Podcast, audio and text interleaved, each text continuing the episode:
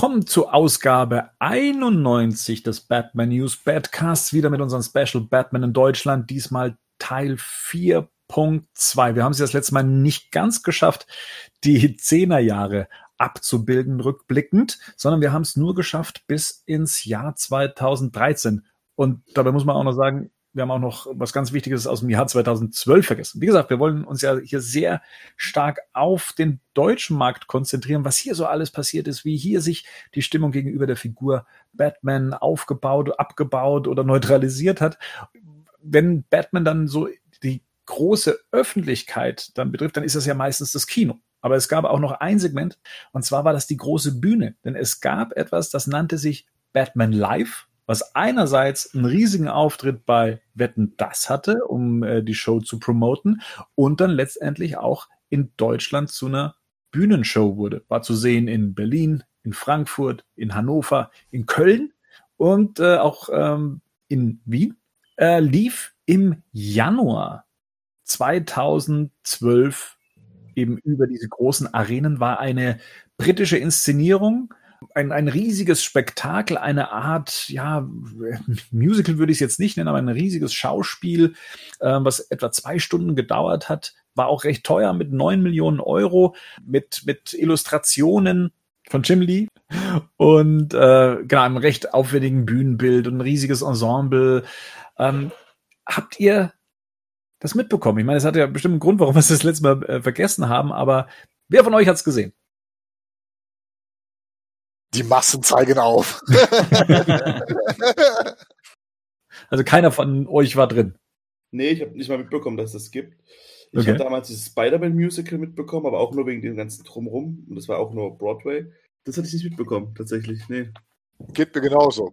Ich wusste, dass es das gibt, weil ähm, die, die, die Comicläden hatten dazu, es gab so wie Lesezeichen für Comics. Also ich hatte das immer, wenn ich, wenn ich mir was im, im Comicladen geholt habe, ähm, haben die mal äh, ähm, ein Pfund Lesezeichen mit reingeschmissen und es gab quasi so, ein, so eine Art Werbe, Werbedings dafür. Ich wusste, dass es das gibt, aber mhm. nicht, ähm, ähm, ich habe das auch nicht bei Wetten das oder so gesehen. Ja, also der Auftritt bei Wetten das damals, das war schon so eine Huiuiui-Nummer. Also wir hatten das ja damals schon verfolgt, dass das Teil kommt, dass es in England, äh, da ging es ja auch los, dass das da geplant wird. Man hat dann die ersten Entwürfe, die ersten Kostüme etc. gesehen und ja, man war da eher ernüchtert. Man muss sich auch vorstellen, Anfang der 2010er Jahre war man so in diesem Dark Knight Vibe. Ja, man, man hatte endlich so den, den geerdeten, erfolgreichen Batman, den, den den Joker, den man sehen wollte in Form von Heath Ledger. Und dann kam da etwas, was, sagen wir mal, eine, eine Mischung aus, ja, Comic, Joel Schumacher und vielleicht sogar, wenn man möchte, noch die, die Arkham-Spiele angeht. Also eine ganz, eine, eine sehr comicartige Inszenierung, die man vielleicht zur damaligen Zeit nicht sehen wollte, weil man sich gedacht hat, hey, das ist halt der Batman, der nicht, der ist halt zu laut, der ist zu comichaft, der ist zu bunt. Ähm, und man war gerade irgendwie so in, auf dem, auf dem Dark Knight Trip. Ähm, 55 Euro, glaube ich, haben die Karten gekostet. Und ähm, ja, äh, ich, ich habe euch ja gebeten, mal bei YouTube reinzugucken. Also, was sind denn da so, jetzt so mal mit ein paar Jahren Abstand auch und dass ihr auch gar nicht wusstet, dass es das Teil gab, aber hätte euch das gereizt, was ihr da gesehen habt? Also ich hätte es mir auf jeden Fall angeguckt. Ich fand ehrlich gesagt, dass es recht imposant aussah. Also auch so, dass, als er dann als Bruce Wayne, ich habe nur durchgeklickt, ich habe es mir natürlich nicht ganz angeguckt, aber das Batmobil sah irgendwie ganz cool aus. Dass der Bat-Computer und die ganzen Grafiken und dieses ganze Bühnenbild fand ich sah irgendwie ganz cool aus. Also es war bunt. Man kann sich natürlich fragen, ob man das unbedingt für Batman sowas braucht, aber ehrlich gesagt fand ich, das war schon sehr detailliert. Auch so, wenn dann er mit Batmobil irgendwo hingefahren ist, dass es dann so Kamerafahrten gibt, die man irgendwie nach ins Arkham Asylum führen und so. Die Figuren sahen ja, also gerade der Pinguin sah ja sehr nach ähm, Animated Series aus zum Beispiel. Das fand ich irgendwie alles, also hätte ich es gewusst, hätte ich es mir wahrscheinlich angeguckt. Aber wieder mal, was ich verpasst habe, weil ich nicht in Comicläden gehe. Ne? Oder wetten das geguckt hast. Ja, das hat mir damals nicht mehr geguckt, das war ja vorbei damals. ja, also wie gesagt, ich, ich fand ehrlich gesagt, dass es ganz imposant aussah. Ich fand auch, dass der Batsuit gar nicht so blöd aussah. Also ich, bis ich das vorhin gesehen habe. Und der, der Robin-Schauspieler, zumindest der im Englischen, der sah sehr dem Titans Robin ähnlich, finde ich. Wenn man den ein bisschen mhm. näher gesehen hat.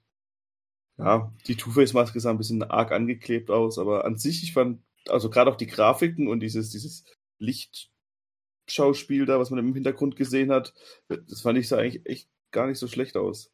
Henning, von dir haben wir heute noch gar nichts gehört. Was ist los? Nee, alles gut. Aber ähm, ich äh, kann mich da größtenteils Rico äh, anschließen. Also ich finde tatsächlich auch in diesem Wetten das Ausschnitt, also wenn Batman da übers Publikum reinkommt, finde ich das schon, äh, also für das, was es ist äh, und sein soll, ähm, finde ich das schon gut gemacht. Aber ich glaube, das hat Rico ja gerade auch schon angedeutet. Ich glaube, es gibt ja auf, auf den Videos auch immer wieder Szenen zu sehen, die sehr stark ausgeleuchtet sind und dann noch rangezoomt sind, wo dann tatsächlich offensichtlich wird, dass das ein oder andere Kostüm jetzt nicht so hochwertig ist. Und was ich halt auf jeden Fall ganz schlimm fand, ist diese Synchro-Fassung, die ja, glaube ich, ein Ausschnitt aus Frankfurt dabei ist, wo dann einfach ähm, das Voice-Over kommt, während die Schauspieler nicht mal irgendwie richtig die Lippen bewegen. Also dann muss man wahrscheinlich auf die Originalversion äh, zurückgreifen, weil das fand ich ex extrem irritierend. Ja. Und ansonsten wäre das auf jeden Fall was. Ich bin jetzt nicht der große Musical-Gänger und bin jetzt auch nicht so der große Showbesucher, aber so grundsätzlich könnte ich mit diesem Mix jetzt per se was anfangen, weil ich das schon ganz interessant finde. Mhm. Also diese Synchro-Geschichte, das war damals auch ein großes Thema. Einerseits bei, bei dem Wetten das Ausschnitt hört man ja, dass der Joker eigentlich Engländer ist. Also er spricht ein, ein, ein eingedeutschtes Englisch oder andersrum. Ähm, und ich glaube auch in der Show ist es so, nur mit aufgezeichneten Stimmen der Originaldarsteller, die den Text einmal aufgenommen haben mit ihrem, ja, mit ihrem englischen Akzent, ähm, habe ich auch nicht so ganz verstanden, weil man hätte ja eigentlich diese, diese gesamte Show ja auch mit ähm, professionellen deutschen Sprechern machen können, wenn man eh schon nur die, den, die Münder bewegt für, für die Szenerie. Das hätte wahrscheinlich dann, ja, nicht ganz so merkwürdig geklungen teilweise. Aber ja, ich fand auch das, ähm, besonders jetzt mit Abstand, als ich mir die Sachen angeguckt habe, ich, ich war damals so ein bisschen arg anti. Ähm, da muss ich, auch als ich mir die Kommentare nochmal durchgelesen habe, die ich im Batman-Forum damals geschrieben habe, habe ich mir gedacht, aha, okay, äh, da, so warst du da drauf. Also ich hatte das Ding gar nicht ernst genommen. Und jetzt, wo ich mir jetzt sind es ja fast zehn Jahre später, die, die Ausschnitte nochmal angeguckt habe, habe ich mir gedacht, wow, was sie da aufgefahren haben, ist eigentlich mhm. sehr beeindruckend. Also die Übergänge vom, vom Bühnenbild, äh, von Szene zu Szene, die gesamte Inszenierung und, und da sind ja auch haufenweise Leute dran beteiligt. Auch die Kreativität ist von, von der einen Szene in die andere zu schaffen oder da gibt es diesen riesigen Joker-Kopf, dessen Zähne aus ähm, Darstellern bestehen und sowas. Das, das war schon sehr beeindruckend. Auch die Musik oder wenn Batman dann sein, mit der, mit der Grappling Gun äh, in, in den Himmel schießt und sich nach oben ziehen lässt. Ähm, das eigentlich wahnsinnig beeindruckend und heute würde ich es gerne sehen, aber damals war eigentlich, war nicht die Stimmung dafür da. Und man muss sagen, in dem, im Comic-Forum, ähm, im Batman-Forum damals äh, war es auch so, dass es eine Stimmung davor und eine Stimmung danach gab. Die Stimmung davor war anti, die Stimmung danach war, auch so schlecht war sie eigentlich gar nicht. Das war schon sehr unterhaltsam. Und ja, so im Nachhinein ja, ich hätte es gern gesehen. Oder ich würde es heute gern sehen, sagen wir es mal so, weil ich glaube, es ist live tatsächlich auch nochmal was anderes, als jetzt diese YouTube-Ausschnitte oder diesen ja. das-Auftritt zu sehen.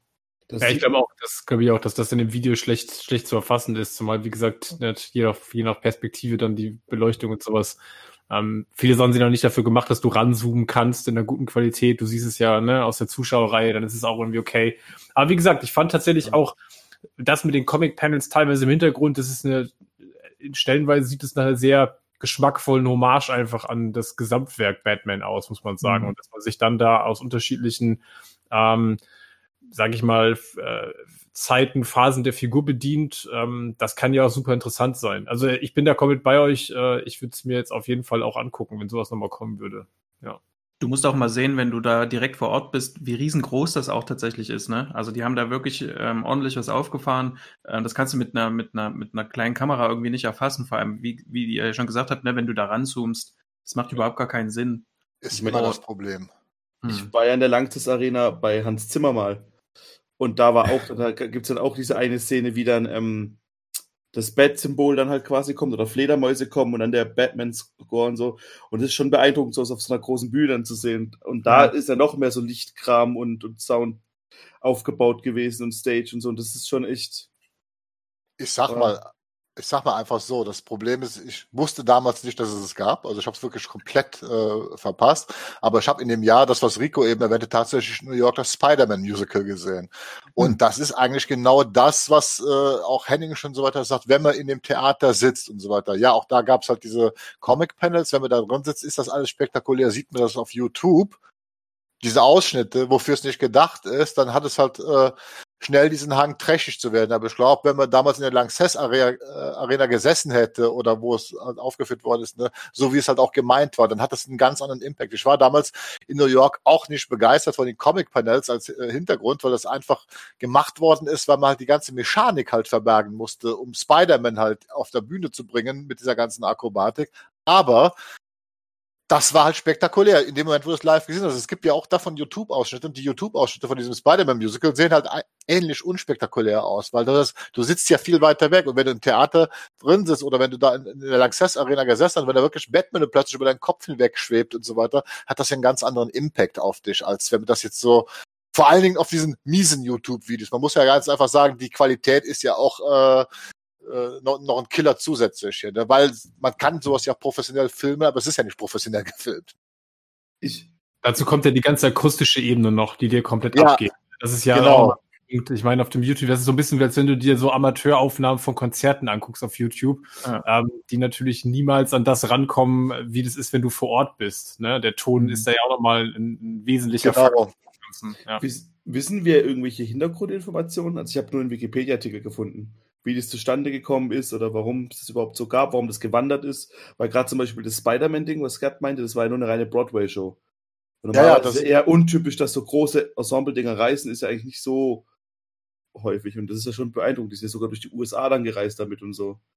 Ja, abschließend dann. Äh, genauere Infos dazu habe ich nicht, nur dass es halt eben aus England heraus entstanden ist und dann eben als eine World Tour dann auch geplant war. Wahrscheinlich war man sich äh, recht sicher, ich meine, es war das Jahr, in dem Dark Knight Rises rauskommen sollte, dass man da drauf aufsetzen kann oder mitschwimmen kann und sich dementsprechend auch so eine Welttour vielleicht finanziell auch bezahlbar macht. Das weiß ich allerdings nicht, ob sich am Schluss rentiert hat, weil das kam und es ging. Also es ja. war jetzt nicht so, dass man dann so das Gefühl hatte, man hätte jetzt irgendwas verlängert oder man hätte nochmal irgendwie gesagt, wir sind wieder da oder wir setzen da nochmal eins oben drauf. Ähm, das eher nicht. Also es kam und ging und auch die Facebook-Präsenzen aus der damaligen Zeit, die äh, sind inzwischen auch leergeräumt, was das angeht. Es war aber eine Mode damals. Also die Produzenten sind, glaube ich, auch die, das war ja eine Zeit lang so Ende der 2000 auch in Deutschland, das sind ja auch so äh, von Verdi Opern auf Tournee gegangen, die auch in der Lanxess Arena, die äh, vollkommen spektakulär inszeniert, inszeniert worden sind. Zum Beispiel AI, da wurde hier, also habe ich auch so in so einem Format gesehen, wo das halt keine Oper mehr im klassischen Sinne war, sondern quasi ein Actionfilm mit, mit Operngesang, was sie draus gemacht haben. Und das sind eigentlich die gleichen Produzenten und ich glaube, das war halt so eine Modewelle Ende der 2000. Da wurden solche große Ereignisse wirklich als Tourereignisse geplant und durchgezogen. Und so heute die Reste, die man da noch kennt, sind so diese Appassionata-Shows mit Pferden zum Beispiel, mhm. die ja auch ähnlich funktionieren mit der Akrobatik und mit der Musik äh, und, und wie man und mit der Story, wie das immer präsentiert wird. Ja, dementsprechend. Hm. Also, mich ärgert es irgendwie. Irgendwie hätte ich es jetzt wirklich gerne. Im Nachhinein ja. Aber weißt du, ich, weißt du, ich glaube, sowas, sowas kommt wieder. Also auch die ganzen Disney-Musicals, die es mal so Anfang der ähm, 2000er gab, die dann alle weg waren, äh, Glöckner von Notre Dame oder sowas, das gab's alles nicht mehr. Das kommt jetzt alles wieder. Und ich glaube, ähm, wir, ähm, ich, wir müssen jetzt nur noch warten, bis unsere Söhne so sechs, sieben Jahre alt sind und dann, dann kann es losgehen. Weil ich glaube, mit einem Kind wäre das schön. Ich kann mit, mit ja. so Akro Akrobatik nichts anfangen. Aber ähm, allein schon das Bettmobil dort so reinzufahren, reinfahren zu sehen vor diesem riesengroßen Hintergrund, ähm, das ähm, ist schon ziemlich cool. Und wenn du da dann noch ein Kind daneben äh, sitzen hast, was große Augen hat, ich glaube, das macht es dann wirklich. Mhm. Ich war ja mit meinem Patenkind in New York, ne? Und die war eigentlich kein Comic-Fan, aber wie Spider-Man zum ersten Mal über ihren Kopf hinweg geflogen ist in dem Theater, ne? Da war die hellauf begeistert. Da sagte die, das war richtig klasse. Klar, jeder, der mal im Freilichttheater war und hinter dem dann Pferde lang geritten sind, der weiß Bescheid, dass das irgendwie doch einen anderen Impact hat.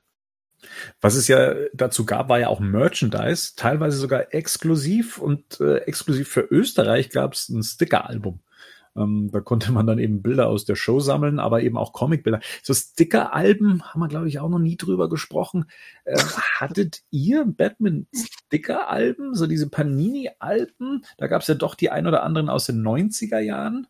Aber auch in den, in den 10er Jahren gab es ja dann äh, ein paar, also zu, zu Justice League, zu ähm, 80 Jahre Batman natürlich auch. Ähm, Viel weiter zurück. Superman hatte ich tatsächlich von Panini. Ja? ja, ja, gab's. Superman the Movie. ich hatte nur ein komplettes, das war Jurassic Park. Stimmt, das habe ich auch noch gesammelt, Jurassic Park. Da war ich schon erwachsen, weil ich das einfach total cool fand. Ja. Aber sonst, sonst war das immer so, mich hat es immer genervt, ich habe die nie richtig eingeklebt bekommen. ja, das ist ja, Grobmotoriker, oder? Ja, nee, das hat nicht geklappt. Ey. Das, das, das ist auch mein großes Problem mit Lego-Sachen. Deshalb kaufe ich immer so ein die, die, Ste die bedruckten Steine so teuer an, weil ich die Dinger nicht beklebt bekomme. Das ist echt ein Problem. Ich habe auch riesen Wurstfinger. Was willst du damit kleben? Aber nee, die, die, das Album, das, ja, das, das, ich habe mich verarscht auch gefühlt dann. Die kommt ja. aus Duplo, würde ich sagen. Was mich immer geärgert hat, als Kind, wie dieses dicke Album aufsehen, du hast die Alben nie voll bekommen. Ne? Du hast es auch nicht genug Geld, das ein Tütchen zu kaufen. Als Erwachsener aber mit dem Scheiß angefangen, hat, ist, bin ich im Comicladen zu meinem Comic-Händler des Vertrauens gegangen und dann wurde da nicht nach Tütchen gefragt, sondern kannst du mal fünf Dosen von den Panini Bubble besorgen, was du dann hunderte Aufkleber doppelt hattest, nur damit du das scheiß Album äh, äh, voll bekommst. Ja, ne? ja dabei konntest du dir ja alle bestellen auf der ja, Rückseite. Genau, du konntest, ja. du konntest ja kaufen. Dann, ja. das, ja, das war mir danach. Aber am Anfang, wenn die Dinge rauskamen, ging das erstmal nicht. Da musstest du erstmal äh, den Händler unterstützen. Ich weiß das doch. Ich habe also irgendwelche, ich glaube, irgendwelche Marvel Panini-Sachen habe ich mir damals gekauft in den 90ern. Da bin ich wirklich hingegangen, hier, hol mir drei, drei Verkaufspackungen. Wo diese einen, da waren ja immer so 100 Tütchen drin. Gib mir mal drei von diesen Verkaufspackungen nach Hause ausgepackt. Und wenn du Pech hattest, war das Album immer noch nicht voll. ja, Henning, hattest du kein Sammelalbum?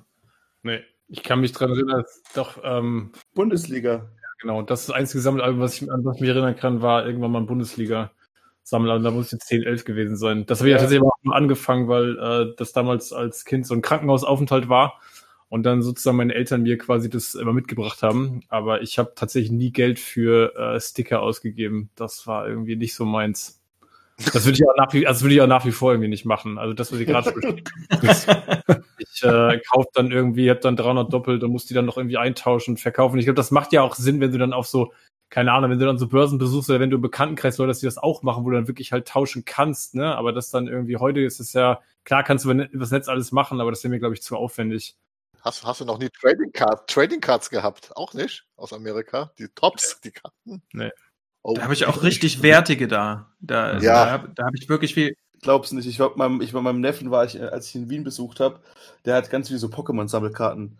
Und dann habe ich ihm versprochen, äh, habe ich ihm versprochen, weil die sind ja teilweise auch echt ein paar tausend Euro wert. Das ist ja so mhm. Und er hatte welche, die wirklich selten waren. Ne? Und dann gehen wir zu, sind wir in Wien in so einen Shop rein, da hast du gesehen, wie Kinder Träume platzen. Wie er richtig stolz oh. vorsichtig seine Karten gezeigt hat. Und dann, ja, da hier ist ein leichter Kratzer oben rechts drin, der ist noch ein, zwei Euro wert. Deswegen, das, ist, das ist ein dreckiges Geschäft. Ja, aber ich meine, ich mein, die, die sahen gut aus. Also da waren dann auch so. Äh, ja, die äh, auch. ja. nee, das meine ich fertig, nicht, dass ich die jetzt gut verkaufen kann oder so. Ja, das war, das war schon schlimm. Wie sieht's bei dir aus, Bernd? Achso. Ja, ich wollte gerade dich fragen, wie sah es denn im, im Osten aus? Ja, im, Im Osten gab es auch Sticker. Selber gemalte. genau, die waren ja alle mit Kautschuk. Zur Parteifunktionären. Genau. ja, die, die kannte man ja hier alle einzeln, genau, mit, mit, genau, mit einzelnen, mit einzelnen IMs, ne? Sammel deinen Nachbarn, genau. Finde deinen IM. genau. EM Kleber, genau. War ja auch riesen Zeiten, weil du alle Daten ja hattest von den Leuten. Auch. Ja, so nämlich, genau. Ja, ja. wo Facebook Jahre für arbeiten musste. ähm, wo Gerd das jetzt gesagt hat, ist mir das jetzt erst eingefallen. Ich hatte von der von der X-Men, ähm, na sag schnell, äh, Trickfilmreihe hatte ich ja. relativ viele Sticker und auch das Album. Aber ansonsten, und ansonsten hatte ich einzelne Sticker und so ein, so ein, so ein Plain-Album, wo du einfach reinkleben konntest, wenn du irgendwas bekommen hast, geschenkt bekommen oder was auch immer. Das, das Allerschlimmste ist, manchmal gab es auch Sticker, wo man dran riechen konnte. die man so aufkuppeln musste. Und die, das, hat- Das gab's bei uns nicht. Stimmt. Wenn ich sage, und das hat immer alles gleich gerochen, und immer wie so eine Maggi-Dose oder so, was mich daran erinnert, ich weiß. Und die Simpsons hatten das nämlich auch drin, das war auch echt hm, auch schwierig. Wie war's bei dir, Bernd? Ich, also mich haben tatsächlich solche Sammelalben äh, durch meine Kindheit begleitet, ähm, so über Franchises hinweg, ob es jetzt die, die Muppets Babies, äh, zu denen es auch ein Album gab. Alf hatte ich, zu Masters of the Universe gab es sogar eins. Ach, die Turtles hatte ich auch. Zu, Genau, zur ich Zeit habe der gesagt, Serie. das es auch gegeben haben, ne? Ja. Ja. Stimmt, ja. Äh, zur, zur Animated Series kam ein, ein Album raus, das habe ich auch noch. Das war eigentlich ganz cool, auch mit, mit coolen Silberstickern und sowas und so ein Poster zum Aufhalten in der Mitte. Das war eigentlich ganz, ganz nice. Sah das so aus, dass Batman, also dieses Batman-schwarze Ding, und dann waren so Kreise, die Köpfe waren dann so, also ich kann es blöd gerade umstellen, Ja, also ja, ja, Kreise mit den Köpfen Ja. der Bösewichte. ne? Richtig. Dann hatte Ja. ich das auch. Äh, zu Batman Forever gab es dann auch eins. Das war gar nicht von Panini, das war von Merlin. Das dürfte auch mein letztes gewesen sein. Zu, zu Batman und Robin gab es da nichts. Zum ersten Batman-Film hatte ich nur die Trading Cards, die es von Tops gab. Äh, und habe dann später auch die zu Batmans Rückkehr und, und Batman Forever und Batman und Robin dann geholt. Und dann irgendwann verlässt einem das Ganze natürlich und man merkt, dass das auch nicht mehr so das ist, was, was die jungen Leute dann eventuell wollen. Also es gab zu Batman Begins gab es noch ein Sammelalbum. Es gab sogar noch eins zu Dark Knight, war, glaube ich, das letzte Sammelalbum, was es im Bereich Batman, zu den Batman-Filmen gab, außer eben Justice League. Und Justice League ist, glaube ich, auch so ein Sammelalbum, was sehr wenig mit dem Film zu tun hat. Also da, da gibt's so die ein oder anderen Bilder, aber dann ist das auch wieder aufgefüllt mit Comicbildern, aber ich hab's nicht. Also von dem her, ich habe das nur mal gehört. Und 80 Jahre Batman, ja, das war es mir dann aber auch nicht äh, wert. Nee, da bin ich dann eigentlich offiziell seit, ich glaube, dem Dark Knight Album, was ich auch schon gar nicht, also da hatte ich alle Sticker von dem Dark Knight Album, weil ich das auch schon so gekauft habe. Also ich konnte das Album kaufen mit den abgezählten Bildern dazu. Die habe ich noch nicht mal eingeklebt. Da hat's mich dann so langsam verlassen. Aber ansonsten eigentlich eine schöne, nostalgische Geschichte, so, so Sammelalben. Es, das ist aber auch heute was, was man eher an der Rewe-Kasse noch findet, ne? Heute, Ja. es Nee. gibt's ja so, heute ist es eher so, dass du bei, dass du diese Sticker an der Rewe-Kasse geschenkt bekommst und dann das Album dir kaufen musst oder wieder auch. Das ist ja heute ein bisschen abgelöst worden eigentlich von diesen ganzen Sammelkartenspielen. Das ist ja, ich war jetzt im letzten bei Müller, weißt du, Pokémon kenne ich ja auch, das sieht man ja immer, ne, dass man diese Pokémon-Karten immer noch kaufen kann. Aber das gibt's ja wirklich von den Marvel-Helden, das gibt's ja von den DC-Helden, gibt's ja so, so, so Card-Games. Und da habe ich bei Müller gesehen, da war so ein ganzer Schrank, der war auch abgeschlossen, da, da, die konnten die Kids sich einfach so dran wo du diese Tüten mit diesen Sammelkartenspielen äh, kaufen konntest. Da war wirklich, also alle möglichen Franchises sind da immer noch dabei. Die Tüten heißen Booster, glaube ich. Ah, Booster Packs, ganz genau. ja, so das Alter, ne? Ja. Ich glaube, wir können jetzt mal ins, ins nächste Jahr reinspringen, was wir, damit wir wieder so in die, in die Reihenfolge reinkommen. Das wäre jetzt 2014. Ähm, Ja. 2013 haben wir in der letzten Ausgabe hinter uns gelassen. Ähm, und ich hatte ja noch so eine kleine Aufgabe, dem Gerd vor allem mitgegeben, in, in ein Hörspiel reinzuhören. Gerd, hast du in eins der Highscore Music Batman Hörspiele reingehört? Nein, habe ich tatsächlich nicht. Ich konnte Weil- mich nicht überwinden. Wie kann man das so hassen? Wie kann man Hörspiele so Wie hassen? kann man so viel Hass in sich haben? Ja. Ja, es ist halt so. Aber Hörspiele, nee, das hat jetzt gar nicht mit Hassen zu tun. Ich bin, ich habe noch nie mit Hörspielen was anfangen können. Das ist tatsächlich so. Äh, nach zehn Minuten kriege ich halt so viel, weißt du, mit Geräuschen und Musik und dann wird da versucht, Spannung aufzubauen. Ich habe also auch mit den John Sinclair Hörspiele. nach zehn Minuten ich bin aus, ist vorbei. Die Vollsprecher und so Stimmen und so ihren Sprech. Ja. Ich auf die Stimmen noch was. Mir lieber Ja, einen voll. Doof. Reiz Overload, genau. Ich halte jetzt einfach die nächste Viertelstunde meine Schnauze, ihr könnt jetzt sterben. I, Menschen, Geräusche. Ich hasse sie. Ich Ja. schon, ich hasse sie. Ja, ich hasse sie. Das hat nichts mit Hass zu tun. Ich kann damit nur einfach nichts anfangen. Schönster Euphemismus am heutigen Tag. Ja, auf jeden Fall. Äh. Ja, hat, hat sonst jemand noch mal in eins der Hörspiele reingehört? Habt ihr Zeit gefunden die Woche? Ich muss zugeben, ich habe angefangen und bin direkt eingeschlafen. das lag nicht daran, dass es nicht gut war, aber wenn ich, wenn ich im Bett, ich wollte im Bett halt eigentlich hören, ne? Und wenn ich dann irgendwas höre, ich auch voll auf Podcast zum Einschlafen. Und meistens schlafe ich dann auch nach zwei Minuten ein. Aber ich habe es jetzt mal fürs Spazierengehen vorgenommen, auf jeden Fall. Okay. Also ähm, ich habe nochmal ins äh, Niemandsland reingehört, ins No Man's Land, äh, was auch 2014 erschienen sein muss, Ende 2014. Und äh, da habe ich nochmal reingehört, weil ich das mal aus Versehen in Anführungszeichen mal gehört hatte und ich hängen geblieben bin, weil das so gut erzählt ist. Ähm, also die ganze, also die meisten Ausgaben der, der Hörspiele basieren ja auf Romane zu den Comics oder wie wir ja schon gesagt haben, zu dem Animated Tie-In zu, zu Batman Begins und Dark Knight.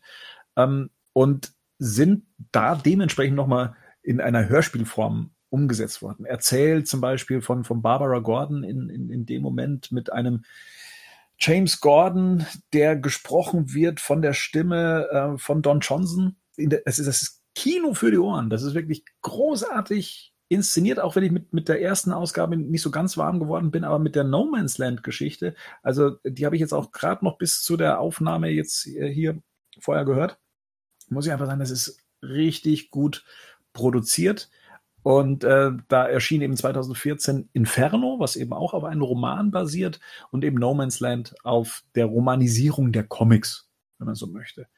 Ähm, also von mir weiterhin äh, den Tipp, sich die Sachen mal anzuhören. Die gibt's über Apple Music, äh, die finden sich bei Spotify und die gibt's natürlich auch klassisch auf CD zu kaufen. Unser Flo zum Beispiel, der hat sich die dann gleich mal ähm, dann nach unserer letzten Empfehlung dann geschnappt. Ich hoffe, er konnte da auch schon mal reinhören oder es ist inzwischen auch schon bei ihm angekommen. Was gab's denn sonst noch 2014? Äh, wir hatten Beware the Batman aus dem Animated-Bereich. Computeranimierte Animationsserie, eine Staffel lang ähm, und die gab es auf Pro7 Max in Deutschland zu sehen. Die ist top. Wenn man über diesen ähm, Stil hinwegblickt, das ist nicht so ganz so meins und Batman gefällt mir auch nicht, aber die Serie ist top. Die erzählt vor allem so ähm, erstmal kleinere Schurken aber ich habe es tatsächlich immer noch nicht geschafft, die bis ganz zu Ende zu gucken. Aber die, die Folgen, die ich bis jetzt gesehen habe, ich glaube, ich habe über die Hälfte gesehen, die sind wirklich gut. Ähm, was dort halt, was man wissen oder mögen muss, ist, dass Katana eine große Rolle spielt und dass sich sehr so auf sie mit konzentriert wird als ähm, ja so eine Art Sidekick von, von ja. Batman. Richtig, also Robin ist da ja gar nicht mit dabei. Ich glaube, mhm. man ist da auch noch in den Anfangsjahren von Batman. Ich glaube, das zweite ja. Jahr. Und wir haben es hier mit dem Alfred zu tun, der ähm, auch so in diesen, der, der auch als Agent, glaube ich, schon unterwegs war. Das, das waren schon so die ersten Brüche, wo viele am Anfang gesagt haben, man muss ja mal sagen, diese, diese Zeiten damals, äh, wenn es Ankündigungen gab für neuen Batman-Stoff, war ja erstmal alles super kritisch. Also erstmal musste sich alles irgendwie mit Nolan messen oder mit der Animated Series. Eins von beiden. Ganz Und anders als an der Animated Series zerbrach eh immer alles. Ja, das heißt, ob es der, der, der, der Klatzkopf von Alfred war, ähm, ob es äh, der Animationsstil war. Sie hatten es echt schwer. Und äh, mir hat die Serie nämlich auch ganz gut gefallen. Ich habe mir das auch Folge für Folge damals äh, angeguckt, wie es damals rauskam. Auch nicht bis zum Ende geguckt, ehrlich gesagt. Und die deutsche äh, Version habe ich auch nicht gesehen. Aber ich war sehr positiv angetan von der Serie. Ich muss halt sagen, das ist bei mir ähnlich wie bei Clone Wars. Ich und obwohl ich Clone Wars gerade versucht habe, wieder nachzugucken, ich kann irgendwie mit diesem Animationsstil, das hat mich damals auch echt die Stimmung versaut, so ein bisschen. Muss ich ganz ehrlich zugeben. Und das mag eine gute Serie sein, so wie Clone Wars auch, aber irgendwie, ich weiß auch nicht, irgendwie, irgendwas hat mich dann, mich jetzt nicht so wirklich interessiert und dann dachte ich mir, ja, irgendwie ist es vielleicht doch nicht für mich dann. Und ich höre ja auch, das ist ja ähnlich, man hört ja auch immer noch gute Sachen darüber, vielleicht muss ich es irgendwann mal nachholen ich habe sie mir halt angeguckt, nachdem du mir nochmal geraten hast, die Green Lantern Serie zu gucken, weil ich wusste ja, dass die von den gleichen Machern ist, also das, ist das gleiche Team, wo dahinter steckt und habe sie dann nochmal, hab, hab sie mir dann nochmal angeguckt, weil ich weiß, damals bei Pro7 habe ich die erste Folge gesehen, fand diesen Stil halt auch wieder nicht so toll, gewöhnungsbedürftig und habe dann nicht weitergeguckt. Wenn man sich aber einmal über die ersten zwei Folgen daran gewöhnt hat, über diesen Stil, der auch sehr limitiert ist, weil die Animationen damals halt doch recht limitiert mhm. waren noch äh, im Computerbereich, dann ist sie inhaltlich top. Also ich finde, sie ist also zum Beispiel tatsächlich in vielen Punkten oft wesentlich erwachsener als die klassische Animated Series hier, weil sie noch andere Themen anspricht. Ja. Und man muss sich halt auch dran gewöhnen, dass er halt auch so mit Alfred und so weiter, dass die Serie so andere Töne anschlägt generell. Ne? Aber ist schade, dass halt so, ich habe sie wirklich zu Ende geguckt, ist schade, dass sie nach einer Staffel angestellt worden ist. Also sie hätte eigentlich mehr verdient gehabt. Henning, wie sah es bei dir aus? Gesehen? Mitbekommen? Nee, ähnlich ja. über Rico. Ähm, der Stil ist wirklich überhaupt nicht meins. Ähm, deswegen bin ich bisher weder daran gegangen noch an diese Green Lantern Serie. Weil, also ich, beides wird ja super gut besprochen, wie ihr es schon gesagt habt. Ähm, ist tatsächlich so, da schreckt mich der Stil tatsächlich erstmal ab. Auch wenn das jetzt nicht, ich will nicht ausschließen, mir das nochmal anzugucken. Das, was ihr gerade sagt, das, ist, äh, klingt dafür super. Aber ist dann halt wieder, wir haben es ja letztes Mal schon gehabt, das ist dann wieder der nächste Eintrag auf einer Watchlist, die schon so lang ist, dass ich die wahrscheinlich mein Leben lang nicht mehr abarbeiten werde und dann musst du halt ja. irgendwo Striche machen. Hm? Ja. Aber dann ist es eher ein Vorteil, dass es nur eine Staffel hat. Also äh, bei Clone Wars zum Beispiel, da hast du ja wirklich eine Staffel mit, glaub, 24 Folgen oder so, wo, ne, oder 30 Folgen sogar, ähm, ja. Wo du irgendwie das Gefühl hast, du kommst nicht mehr zum Ende und so. Und da hast du das halt bei, bei Batman ist es eine Staffel und bei Green Lantern waren es zwei. Also das hast du tatsächlich relativ schnell aufgeholt, aber wie gesagt, ist ja auch noch ja, nicht gut. am Ende. 13 Stunden sind es trotzdem am Ende, ne? Wenn du 26 Folgen hast, das ist trotzdem eine Menge Zeit. Ich habe auch The Batman nochmal angefangen, also diese Serie aus den 2000ern, wo ich auch die ersten zwei Folgen, ich fand es gut. So, ne? Mhm. Aber bin da jetzt auch nicht dran hängen geblieben. So. Ja. Hm. Hm. Was so eine Serie mit sich bringt, ist ja auch dann oft Merchandise und ähm, die breite Masse wird dann gerne mal bei McDonalds bedient, also in Form vom Happy Meal oder wie wir damals noch gesagt haben, in der Junior-Tüte. Junior-Tüte, genau. da gab es zu äh, Beware the Batman äh, so ein paar Figuren, eine Maske, ein Batmobil, sogar ein Motorrad, mit dem man dann fahren konnte. Hattet ihr so McDonalds-Spielzeug, jetzt mal unabhängig von, von Beware the Batman? Hm, früh, früher halt, ja. Also, als ich dann kleiner war, das waren bei mir es gab ja, es gab ja eh schon viele Warner Brothers Sachen immer bei McDonalds. Es gab ja auch zum Beispiel, ich weiß nicht, ob ich erinnere, es gab die Looney Tunes, die aber auch Superhelden waren. Da war, du, du konntest dann wie so, so einen Anzug drüber klippen. Dann war Bugs Bunny, war dann zum Beispiel so eine Art Superman. Superbugs oder so wahrscheinlich. Und das hat, da hatte ich alle, oder, ich glaube, Duffy Duck war Batman, was auch gepasst hat. Hm. Und von der Animated Series gab es, glaube ich, auch was ähnliches. Das hatte ich auch als Spielzeug damals. Und generell halt immer mal wieder was. Aber halt dann immer nur die Sachen, die ich ja halt noch cool fand. War bei mir ähnlich. Ich hatte aus der Animated Series die Catwoman mit, da war so ein Berglöwe mit dabei. Mhm. Und mhm. später dann äh, hat mir einer im Sandkasten so einen Batman geschenkt, der war von, der war auch aus der Junior-Tüte mit, mit einem Motorrad, ne? Kann das sein? Ja. Aus der Animated mhm. Series, genau. Ja, genau. Ja. Und, und was es auch gab, war so Fahrradaccessoires, wenn ihr euch vielleicht erinnert. Das hatte ich auch. Genau, der Rückspiel war Batman, die Klingel war es ja nicht wie so eine Tröte, war der Joker-Kopf, glaube ich. Mhm. Und so Sachen gab es auch alles. Das hatte ich auch, so Sachen halt, ja. Stimmt. Und Marian, kann es sein, dass dein Motorrad, dass das Robin war, der auf dem Motorrad saß? Richtig, genau, es war Robin. So, Gerd, deine letzte Junior-Tüte. also noch bei, den Original McDonalds-Brüdern nee, da habe ich also rein gar nichts. Ich wusste gar nicht, dass es Merchandising bei McDonalds davon gab, weil das ja, also ist mir jetzt auch eine neue Info. Aber auch hier wieder, wenn man sich das jetzt mal wieder so anguckt, das sah damals alles besser aus, als was es, äh, sah im Gedanken wieder besser aus, wie man es dann, in, also wie man es jetzt nochmal sich anguckt. Das sieht ja scheußlich aus. Teilweise Batman hat ja richtige O-Beine. Ja gut, ich meine, das ist 93, ne? Das muss man dazu halt auch sagen. Das ist halt auch schon, ne? Achso, ich dachte, 93 haben einfach mehr Leute O-Beine gehabt. Vielleicht auch das. ja.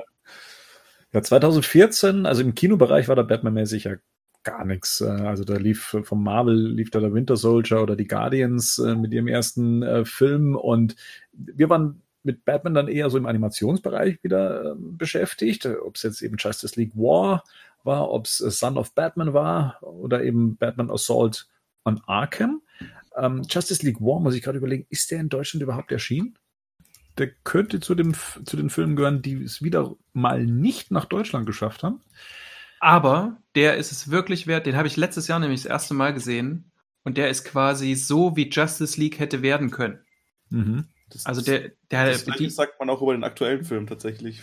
Ja, aber ich, ja, aber da denke ich tatsächlich, also wie, wie wirklich der erste Justice League hätte werden können. Also ich, man, man sieht so diese, diese, diese Exposition von diesen ganzen Figuren und es ist sehr ähnlich so im Aufbau auch. Also das ähm, ist schon überraschend. Ich, der ist ja jetzt quasi vor BBS rausgekommen, also vor Justice League dem Film rausgekommen natürlich, ne? Ja. Mhm. Ähm, der ist auch ganz cool, also nach wie vor. Der ist aber in Synchro, glaube ich, nicht erschienen. Also synchronisiert ist ja. glaube ich, nicht worden. Ja. Der ist nicht synchronisiert worden. Ja, den gibt es also, glaube ich, wenn dann untertitelt bei Amazon. glaube ich, zu kaufen. Ähm, und bei iTunes dürfte es den dann auch geben, aber wie gesagt, ohne äh, deutsche Tonspur dann letztendlich. Also das war, das war so die, die Zeit, in der dann eben auch, wie gesagt, nicht jeder Animationsfilm es dann eben auch nach Deutschland geschafft hat. Ähm, alles, was den Namen Batman drauf hatte, schon. Also das zeigt, da war noch eine Kaufkraft dahinter, wie zum Beispiel bei Son of Batman, der dann auch in Deutschland erschienen ist. Aber bei Justice League war man sich immer nicht so ganz sicher, auch wenn Batman beteiligt war, ob der Film dann eben auch in, auf dem deutschen Markt rauskommt.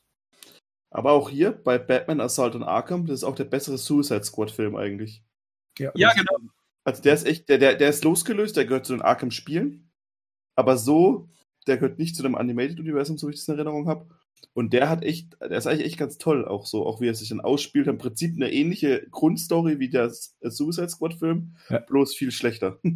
Also, und, äh, viel besser, viel besser, sorry. Viel besser und cleverer auch. Ja, voll, auch klar, auch es macht doch so, dass Harley Quinn dabei ist, zum Beispiel. Ja. Kein Riesengegner, der die ganze Welt bedroht, sondern der ist, ist wirklich das Level von den, von den ja. Gegnern. Ja, sehr gut. Und Batman hat auch eine brauchbare Rolle, so. Also irgendwie, das ist echt, der ist echt nicht schlecht. Also den kann man sich echt angucken, finde ich. Ich bereue es ein bisschen. Ich habe den, das gibt ja noch mal einen Suicide Squad Film, den habe ich nicht gesehen, aber der war echt gut. Pay to Hell, ne? Oder ja, genau. Wobei der, glaube ich, wieder dann zu dem Animate-Universum gehört, glaube ich, ne? Ja. Aber ich dachte, der gehört auch dazu. Der genau, gehört, der gehört zu den Arkham Games. Doch, der gehört zu den Arkham Games, ja. Da können wir ja später nochmal drauf zurückkommen. ja. Ähm, ansonsten gehen wir mal in den, wenn wir schon über Videospiele sprechen, Lego Batman 3 Beyond Gotham. Da haben wir uns doch drüber unterhalten, oder? Wir beide haben doch darüber. Also ich habe das gespielt und du hast mich dazu gefragt. Stimmt. Warum haben wir darüber sprechen können? Was ist 2014 passiert? Am 6. September? Äh, Badcast gab es das erste Mal. Juhu! Ah. Ding, ding, ding, ding. Ja, doch, stimmt, ja. Ähm, klar. Da haben wir drüber gesprochen und seitdem 91 Folgen zusammen aufgenommen. Also insgesamt ja. hier in der Gruppe mehr oder weniger. Grau geworden. Dankeschön. Ja, ich nicht. Aber das ist doch das Batman-Spiel, wo es dann auch in den Weltraum geht, ne? Also das ist, glaube ich, keine Stadt mehr, oder? Da sind die offenen Welten, sind einzelne Planeten, glaube ich, der, der, der Sea-Welt. Ja. Bis am Anfang bist du noch in Gotham, glaube ich, und dann gehst du ja. raus. Ja. Da ich mich auch erinnert, dass man auch Superman recht am Anfang spielt und so. Und ja. Da war auch die ganze Justice League dann auch schnell dabei. Ja, da, genau, du bist auf jeden Fall auch, auch Lantern und so. Also das ist, da, da sind irgendwie alle möglichen dabei. Ja, das stimmt. Und äh, worüber wir auch gesprochen haben, und jetzt kommen wir ja langsam in den Bereich, in dem eben Badcasts dann die Themen hier eh schon abgeklappert haben, dass die äh, 60er Jahre TV-Serie auf Blu-ray veröffentlicht wurde und auf DVD. Ähm, remastered das erste Mal überhaupt ähm, zu haben und äh, ja, eben auch auf dem deutschen Markt. Und äh, wer hat's in der Sammlung? Ich, hier. Hier. Ich nicht. Ich habe ich habe sogar den Film, da habe ich letztens gesehen beim Umziehen, den, es auch gab auf Blu-ray, der ein ganz komisches Cover hat, was ja gar nicht so passt, so ein ganz dunkles Cover. Man, das ist Batman hält die Welt im Atem. Genau, Batman hält die Welt im Atem, genau. Den gibt's ja, das sieht ja auch, also als ob man die Kunden, die die Dark Knight gut finden, auch noch abgreifen wollte, so ein bisschen. Das passt ja gar nicht dazu, das Design. Das ist ja überhaupt nicht bunt, sondern mhm. das steht dann auch der Adam West Batman so, so im Dunklen, das sieht echt komisch aus. Das ist echt, also, ein Schelm, wer Böses dabei denkt. Also ja. bei diesem Cover, also da ist schon ganz bewusst äh, drauf ja. getrimmt worden, dass die Leute darauf reinfallen und das für den ernsten Film halten. Ne? Nochmal zurück zu der Serie. Also ich meine, dass die überhaupt gekommen ist, das grenzte ja damals schon fast an ein Wunder. Also dass man damals, ja. ne, da war ja ewig lange die Frage, wann kommt das Ding überhaupt endlich mal irgendwo veröffentlicht raus und mhm. ne, was mit den Synchrorechten, dann wurde ja die, die Serie angekündigt, da war ja die große Frage, kommt die in Deutschland überhaupt auch oder kommt die nur in den mhm. Staaten? In, und eigentlich war das ein bisschen ähnlich wie bei Animated Series, ne? Also da haben ewig lange Leute drauf gewartet, weil es die in gar keiner Form irgendwie gab als, als ja. Disc, ne? Und man muss auch sagen, die ist qualitativ auch einfach gut geworden. Ja, tatsächlich. Ja, muss man einfach sagen. Die, die Veröffentlichung selber, ja, das, das hat, dass das nach Deutschland kam, das hat einen dann schon auch sehr froh gestimmt. Letztendlich, ich glaube, es gab die ein oder andere, den ein oder anderen Fehler drauf. Also mhm. gerade was die Synchro ja. anging, dass da ein Teil gefehlt beim Intro, gerade bei der ersten Folge. Aber Warner war da ja sehr kulant in Anführungszeichen und hat einem das dann auch ausgetauscht, äh, so dass man dann äh, auch alles dann ja. technisch einwandfrei hatte. Marian, mit dir haben wir, glaube ich, noch nie über die 60er-Jahre-Serie gesprochen, oder? Gibt's da mhm. irgendwie Berührungspunkte, Erinnerungen, eine Meinung dazu? Also als Kind habe ich die sehr gerne gesehen und habe die auch oft gesehen. Ähm, die wurde ja dann in den 90ern nochmal ausgestrahlt, ne? Also so komplett auf Sat 1, glaube ich, ne? Kann das sein? Ja, genau. Genau, also in den, genau, das erste Mal eigentlich. Also ab 89 lief es das erste Mal in Serienform. Da habe ich es wahrscheinlich noch nicht gesehen.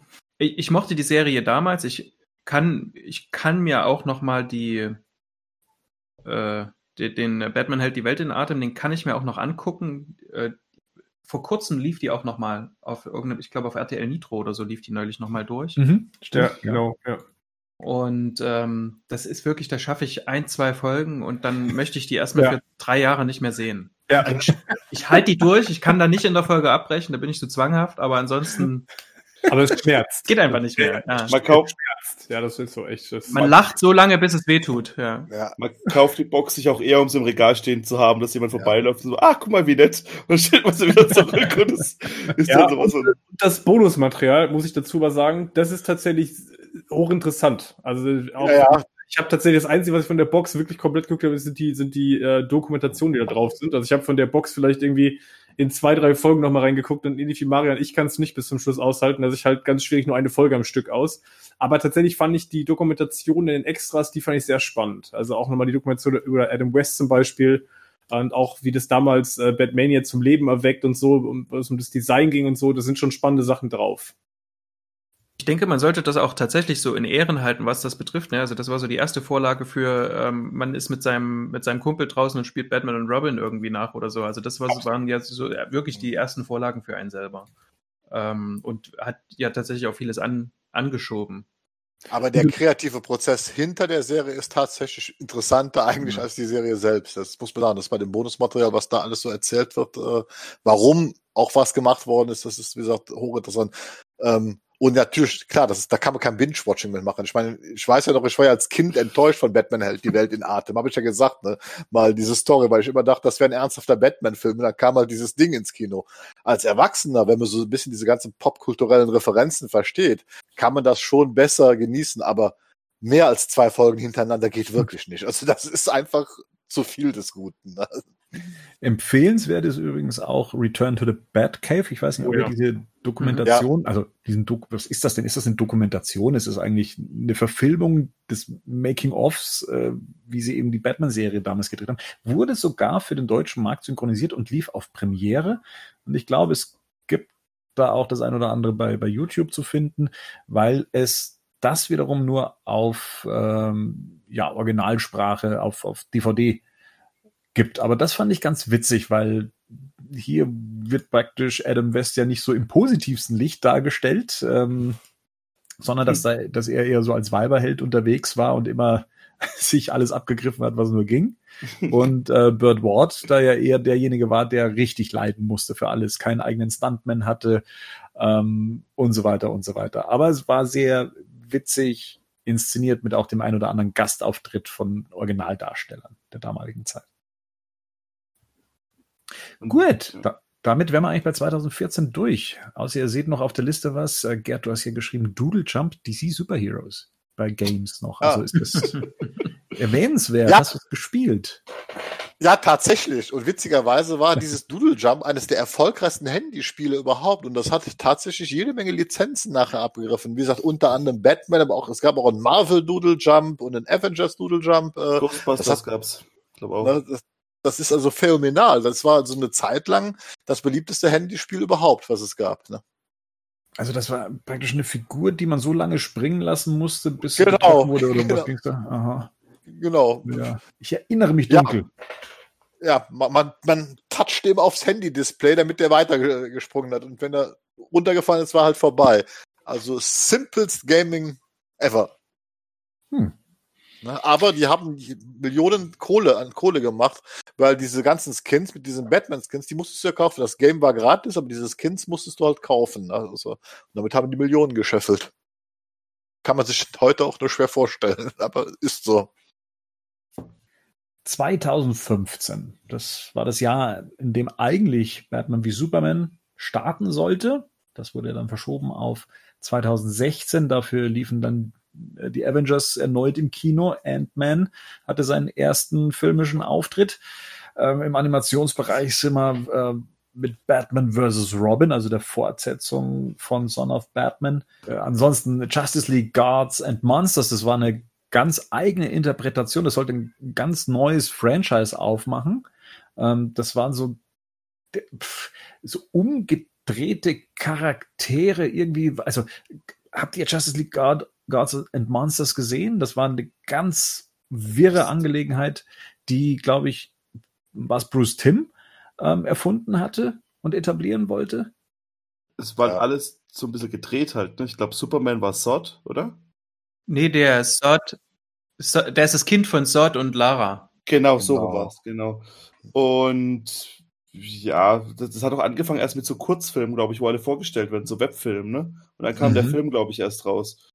Ja. Das, das, war ganz nett, aber ich hatte nicht das, also das hat für mich als einmaliges Projekt hat es irgendwie gereicht. Ich wollte irgendwie nicht unbedingt mehr davon sehen. Ich weiß doch gar nicht, mit Batman ja. war doch auch irgendwas komisch. Batman war eine echte Fledermaus, war der nicht sowas Ge wie Kirk Langstrom, Kirk Langstrom war der doch, oder? Ja, ja. ja. Man Bat. Ja, genau. Ja. Mhm. Ja, und das gehörte dann aber auch bei den deutschen Veröffentlichungen mit zu äh, den Dingern, denen dann diese Figuren beigelegt wurde. Also wenn ihr da so ein Set gekauft habt, ja. dann äh, lag da meistens auch so eine, ist das eine Actionfigur, ist es eher eine kleine Schleich, war das Statue? Doch. War das nicht Schleichfiguren? Ja. Die da dabei lagen? Sind das Schleichfiguren? Ich weiß ich, ich glaube, das sind Schleichfiguren, aber vielleicht bin ich jetzt auch gerade ganz verkehrt. Mhm. Müssten wir vielleicht gleich mal oder gerade mal parallel recherchieren. Ich dachte, das sind Schleichfiguren waren. Es, es sind Schleichfiguren. Ich sehe das gerade eben auch. Hier zum Beispiel wurde diese Justice League Götter und Monster, wie sie in Deutschland hieß, in einer Sonderverpackung ja. exklusiv bei Müller angeboten. Äh, Gab es, glaube ich, aber dann auch bei Amazon. Und ähm, inklusive einer Wonder Woman Schleichfigur.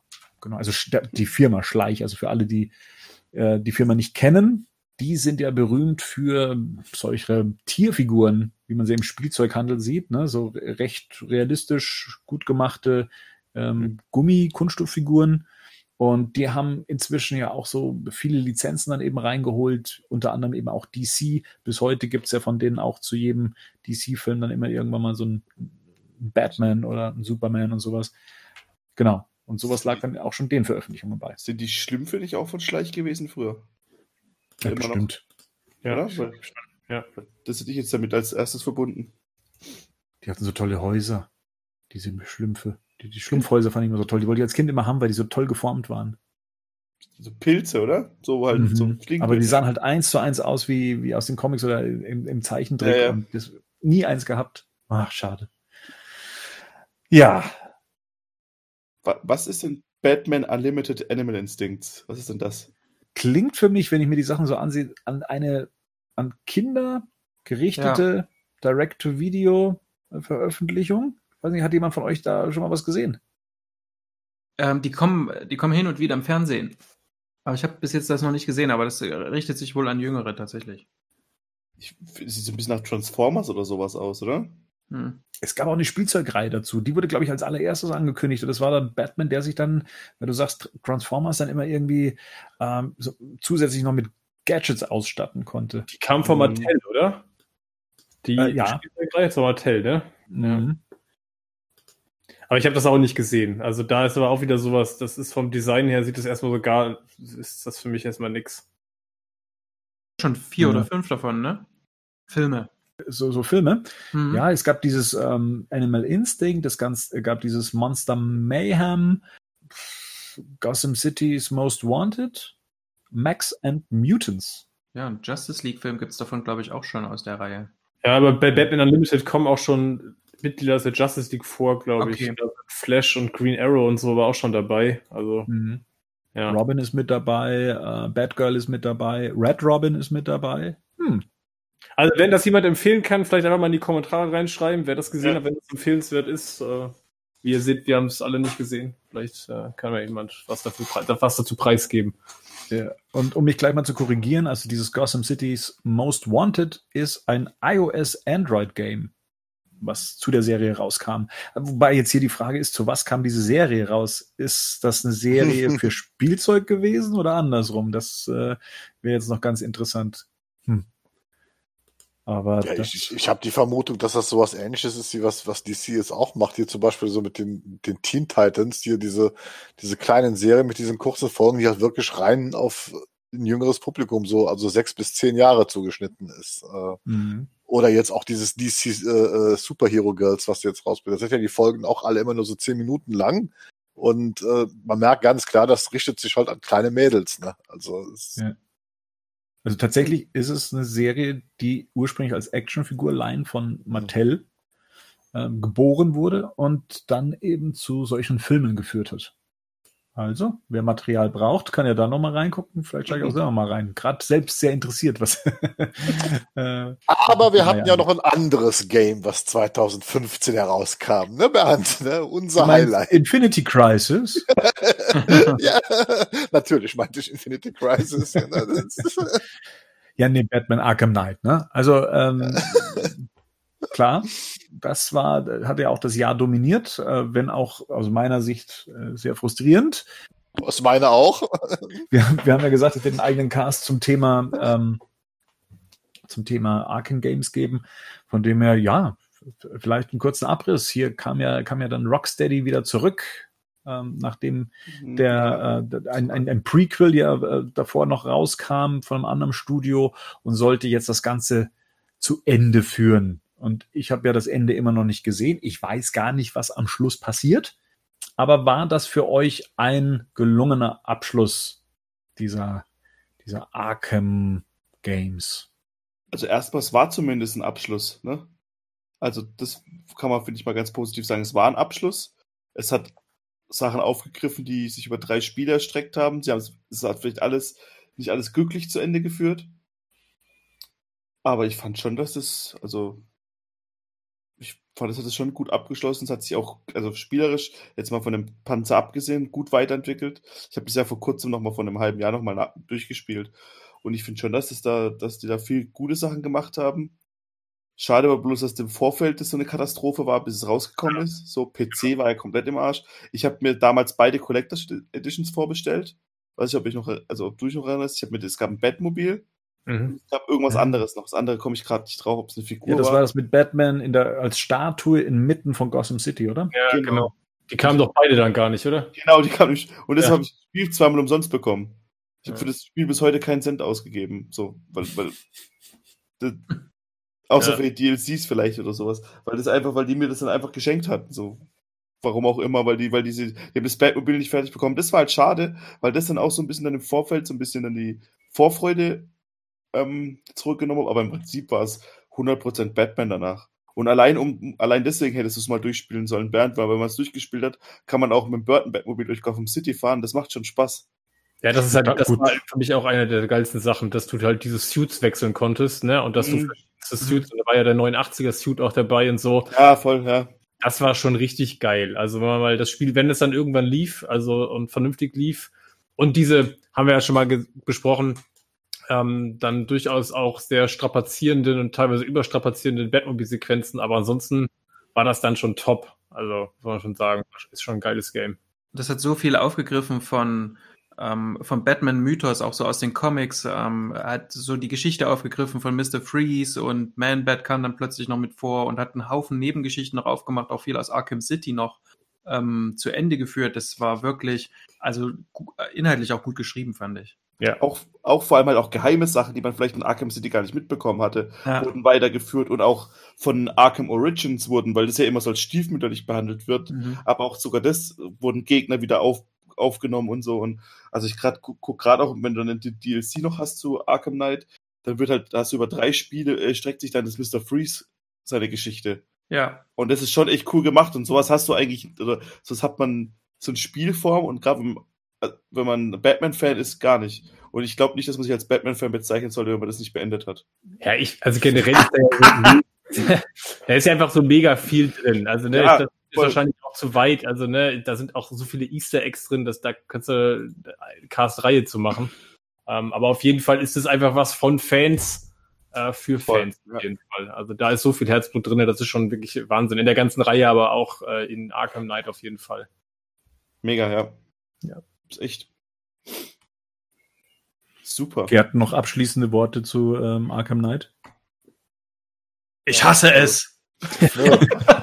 Nein, Ich kann nicht fahren! Da ganze Zeit Geräusche und da reden da Leute, da muss ich fahren. Das geht gar nicht. kommt der eine und schießt und der andere Ey, fährt. Eine Mod, eine Mod für einen PC, wo man Batmobil Hörspiele hören kann. Das ist doch der Killer. Einfach durch die Gegend fahren und der ein Hörspiel hört.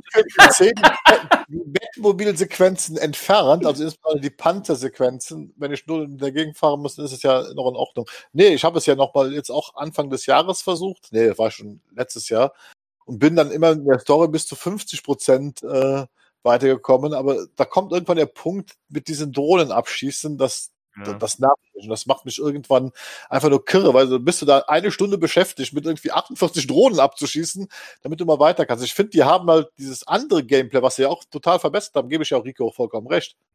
Äh, das kommt viel zu wenig. Also das, das eigentliche Batman-Gameplay, Play, das, das kommt, kam mir halt zu kurz. Ne? Aber wie gesagt, ähm, weil inhaltlich würde ich Rico vollkommen recht geben, storymäßig. Und was ich noch auf jeden Fall weiß, ist, dass es, also damals hatte ich noch eine normale PlayStation 4 und ich habe es jetzt auf der PlayStation Pro. Das bringt ja die PlayStation 4 und auch die Pro dermaßen ans Rödeln. Also da geht ja der Lüfter dermaßen hoch, das ist ja unnormal, ja, ne? sobald dieses Game läuft, ja, von der Performance. Es sieht auch für ein fünf Jahre altes Spiel noch immer super aus. Also wirklich, ja, das ist komplett, also das ist echt auch, ich, auch diese, wie nah man an Batman ist, so wirklich, du schaust da wirklich über seine Schulter rüber und das Ganze Gotham City, ich habe ja eh so einen, so einen 4K-Beamer in meinem Wohnzimmer stehen und das ist einfach, du hast wirklich, du kannst aus allem Bildern, kannst du irgendwie, oder kannst aus jedem Hintergrundbild machen.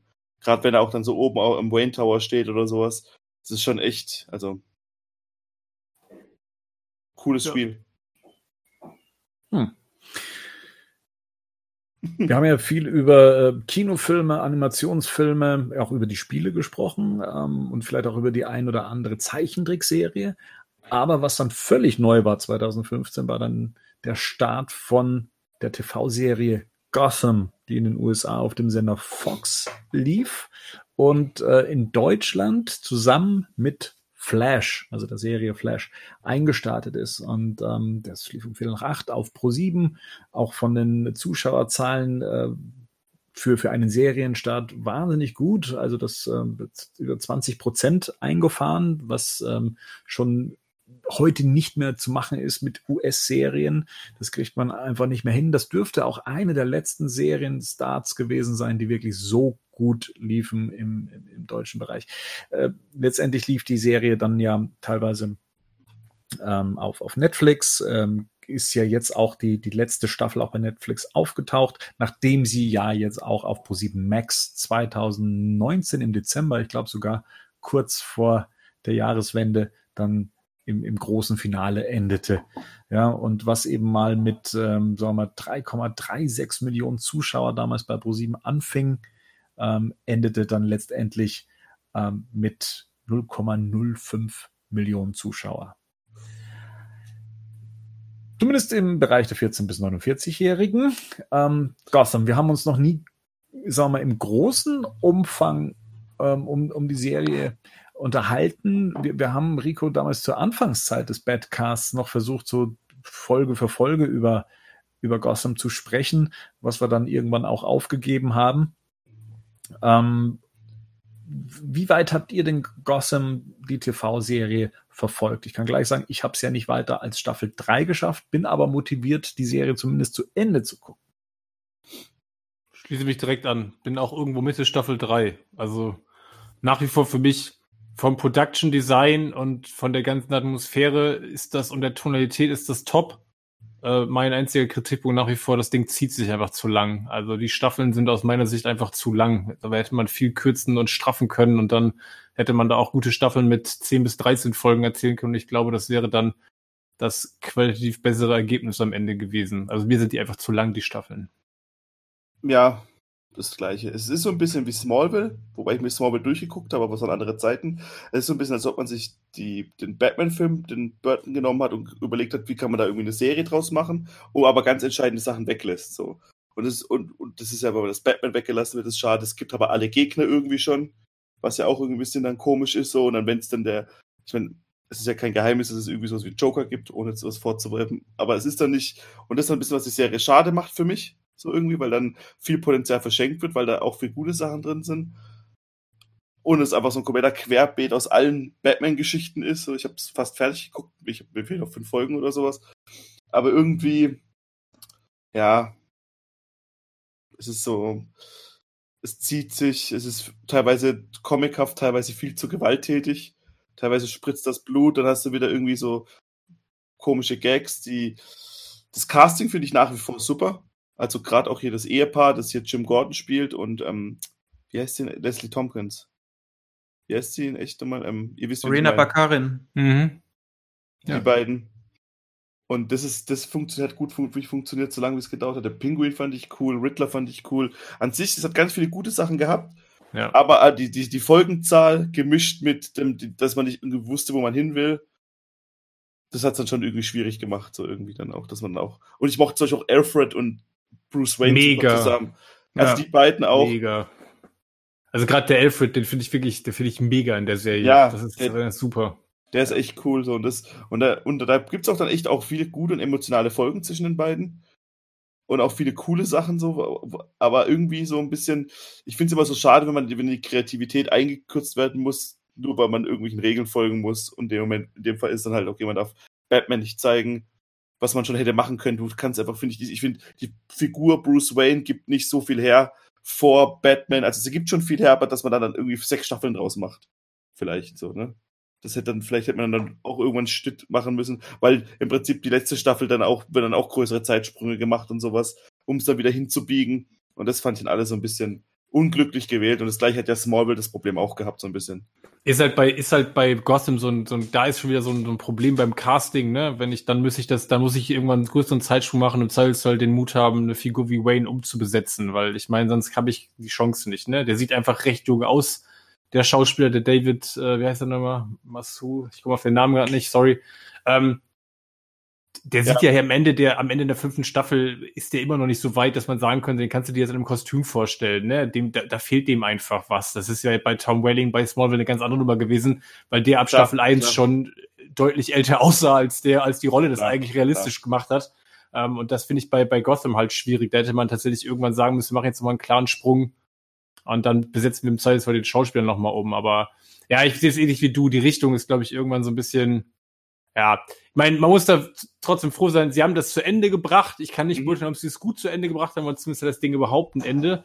Na, und äh, ich hätte mir tatsächlich aber gewünscht, dass sie sich häufiger von diesem Case of the Week, Villain of the Week äh, Schema einfach lösen und ne, stärker einfach ähm, dann den roten Faden da weiter verfolgen, weil das war mir tatsächlich, hat die Serie oft, oder in meiner Erinnerung, ist jetzt auch schon ein bisschen her, dass, wir, dass ich die geguckt habe, die hat sich oft selbst ausgebremst. Also indem sie den roten Faden dann kurz mal verlassen hat, dann gab es irgendwie drei Folgen, wo das irgendwie gar nicht weiter verfolgt worden ist und dann immer so Einzelfälle und so die Frage, wo willst du jetzt damit hin? Ja, ist das, das war halt die Filler, die, diese Filler-Folge. Ja, ne? genau. Die, ja. Ich bin auch jetzt, also ich hab's jetzt tatsächlich bis end, kurz vor Ende Staffel 3 inzwischen geschafft, aber wirklich so alle paar Wochen gucke ich mal ein, zwei Folgen, weil ich genau dieses Problem habe. Du guckst da rein, dann hast du halt dieses typisch amerikanische Serienklischee mit dem Bad Guy of the Week, der halt gelöst werden muss. Gleichzeitig versucht man halt diese zusammenhängende Story halt zu erzählen, so ein bisschen. Äh, und ich finde, was Rico da gesagt hat, so am Anfang, äh, inzwischen finde ich eigentlich ganz gut so diese Konzentration auch auf Bruce Wayne und Alfred, dass sie, dass sie in den Mittelpunkt gerückt sind.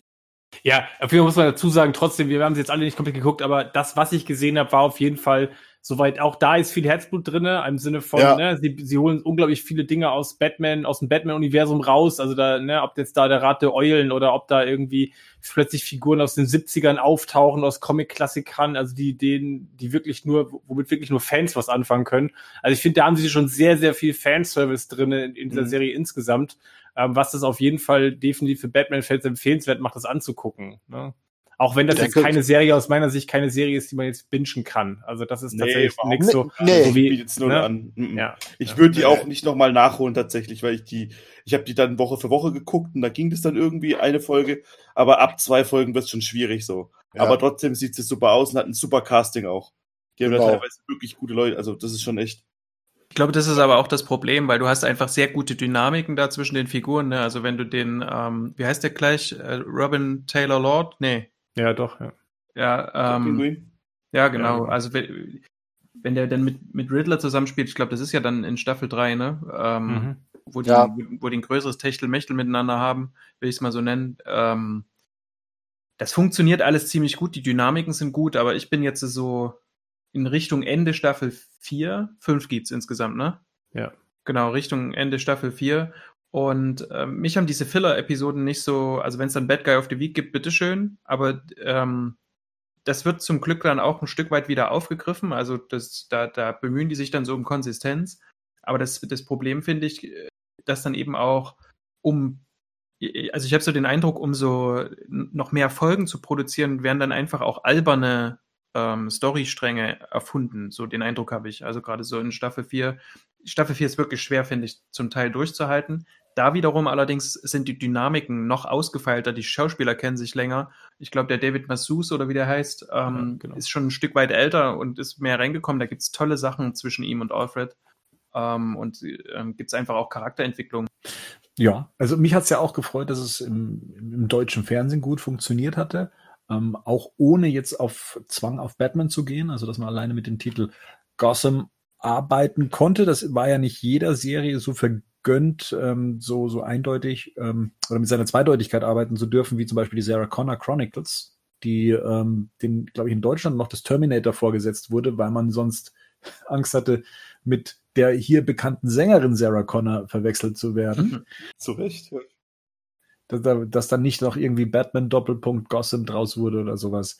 Das ähm, ja, fand ich, fand ich nicht verkehrt, dass es geguckt wurde. Fand ich auch toll. Also man, man hat drauf vertraut, dass man mit dem, mit dem Stadtnamen Gotham ähm, was anfangen kann. Dass, ähm, dass man in Deutschland schon so weit ist, dass man sagt, okay, Gotham hat was mit Batman zu tun, irgendwo. Ich meine, das legt ja die Serien jetzt nicht gerade drauf an, zumindest am Anfang dann zu sagen, guck mal, das ist, hier geht's um Batman, sondern das muss man sich, wenn man gar keine Ahnung hat, sich dann schon irgendwo auch äh, erstmal im Kopf zusammenbasteln. Ähm, was mir dann noch so bei der Re Recherche aufgefallen ist, 2014, äh, 2015 startete dann auch diese Eagle Moss DC Graphic Novel Collection. Ähm, das hatte der Henning ja schon in der letzten Ausgabe angesprochen. Ähm, hast du die komplett gesammelt? Es sind ja 150 Ausgaben insgesamt erschienen, plus ein paar Specials. Das ging ja alles bis 2019 rein. Ich, Marian meldet sich gerade. Du hast die, oder was? Alle? Nein, nein, ähm, guck mal, guck mal, guck mal in Hennings Oh. Welt, Ja, das, das Fenster war abgedeckt. Henning hat äh, fluchtartig das Studio verlassen. weil er so oft abgedeckt wird. Äh, ich hab die. Ja. Oh, Alle. Nee, das war bei weitem nicht. Ich habe das Problem ist ein bisschen was. Ich habe ich habe die bis zu irgendeiner Ausgabe, ich habe die mal abonniert. Ich habe glaube die ersten 50 Ausgaben irgendwie billig irgendwo gekauft, habe die dann weiter abonniert, dann kamen die und kamen die und kamen die und ich habe den und dann ist dieser, dieser Stapel unausgepackter Comics immer weiter gestapelt und weiter und größer geworden. Und jetzt fehlen mir natürlich so 10, 15 Ausgaben, weil dann wird es ein perfektes Bild ergeben. Hm. Jetzt ist die Frage, ob ich mir nochmal hole oder nicht. Aber ich habe schon die ganzen, die, die ist schon toll und die hat schon tolle, ihr habt mir auch schon tolle Tipps gegeben, Sachen, die ich schon nachgeholt habe. Viel habe ich nicht nachgeholt, aber ein paar Sachen habe ich schon nachgeholt. Lagen den Dingern eigentlich auch Gimmicks bei hier und da? Also du Ja, hattest ja. die nicht im Abo, glaube ich, oder? oder Doch, doch, doch. im Ich hatte ja dem Doch. Abo. Ich habe auch die Gimmicks dann bekommen. Es waren so Buchstützen, die aber aus billigstem Blech waren, dass die sofort, also, wenn da jemand drauf geguckt hat, sind die schon gebogen und haben Angst gehabt. So. Dann waren so Metall, so Blech-Comic-Dinger waren dabei, so wie so, die sind vielleicht so, keine Ahnung, so 30 Zentimeter hoch, so Blechschilder, wo dann so Comic-Dinger drauf waren. Ich habe von Wonder Woman und so habe ich welche. Die waren dabei. Was war denn noch dabei? Ich weiß grad gar nicht mehr. Also, ab, ihr habt die alle nicht, ne? Ge- Im Abo gehabt. Ich, müß, ich müsste jetzt drüber nachdenken, aber das war, ah, da kommt er ja schon wieder. Henning, was war denn bei der Eagle Moss Collection noch dabei, außer diese Buchstützen und die Blechschilder? Wenn man die im Abo hatte. Buchstützen, Blechschilder, ja, ich überlege gerade. Figuren oder sowas war nicht dabei. Das Eine Tasse war da noch dabei. So eine schwarze Tasse, wo so, ein Pau, so eine Pau-Sprechblase im 66er-Stil drauf war. Die war noch dabei. jetzt weiß ich wieder, wo ich die her habe. Genau, Ui. die war noch dabei und irgendwas anderes mit. Pau noch. Ich komme mal gerade nicht drauf, was das war. Das war noch irgendwas, irgend so ein Schreibtischutensil. Aber ich kann auch sein, dass ich gerade was durcheinander werfe. Aber die Tasse war auf jeden Fall bei der, bei der noch Collection noch dabei. Aber das war ja auch sowas, da hast du ja auch ewig drauf gewartet, bis das alles mal da war. Also das war ja bei Eagle Moss auch alles verzögert. Der ganze Start war ja eh Eine Katastrophe. Wie vieles Bagelmoss leider, sorry, dass man das so deutlich sagen muss, aber. Kann man, kann man was von dieser Batman Collection sagen, die es da jetzt auch gibt? Ist die. Es gibt jetzt auch noch eine Eagle Moss Batman Collection, wo es nur Ja. Batman Comics gibt. Also ich würde spontan sagen, für jemand, der noch nicht viele Comics hat, ist das äh, ein guter Einstieg. Die ist halt sehr, da ist halt sehr viel Neueres und Modernes dabei. Also die sind, die ist zu Beginn sehr New 52-lastig. Ähm, das heißt, für mich zum Beispiel lohnt sich die nicht, weil ich einfach viele Sachen schon hab davon, beziehungsweise mich die New 52er nicht so interessieren. Die Klassiker habe ich schon so hier im Regal stehen, aber ansonsten, ähm, wie gesagt, für, für jemand, der jetzt noch nicht so eine große Batman-Comic-Sammlung hat, ist das auf jeden Fall sinnvoll, das mitzunehmen. Und die haben auch interessante Specials. Also ich weiß jetzt nicht, ob äh, ihr euch an dieses Bad Bruce Wayne Murder, Batman auf der Flucht Special, das ist ja nie wieder erschienen und das hatte ja teilweise schon Mondpreise irgendwie bei eBay, wenn du diese alten Panini-Ausgaben dir holen wolltest. Die sind ja als, als Abo Special-Prämie mit dabei. Wenn du dieses äh, teurere oder das hochpreisige Abo abschließt, kriegst du die als Special äh, mit dazu und das ist auf jeden Fall attraktiv. Also für, wie gesagt, für jemanden, der jetzt sich eine Sammlung aufbauen will, ist das auf jeden Fall gut. Und es ist halt ein Hardcover, wo man sagen muss, ne, kommst halt ansonsten so günstig an Hardcover nicht ran. Also das muss man dazu halt auch sagen. Hm.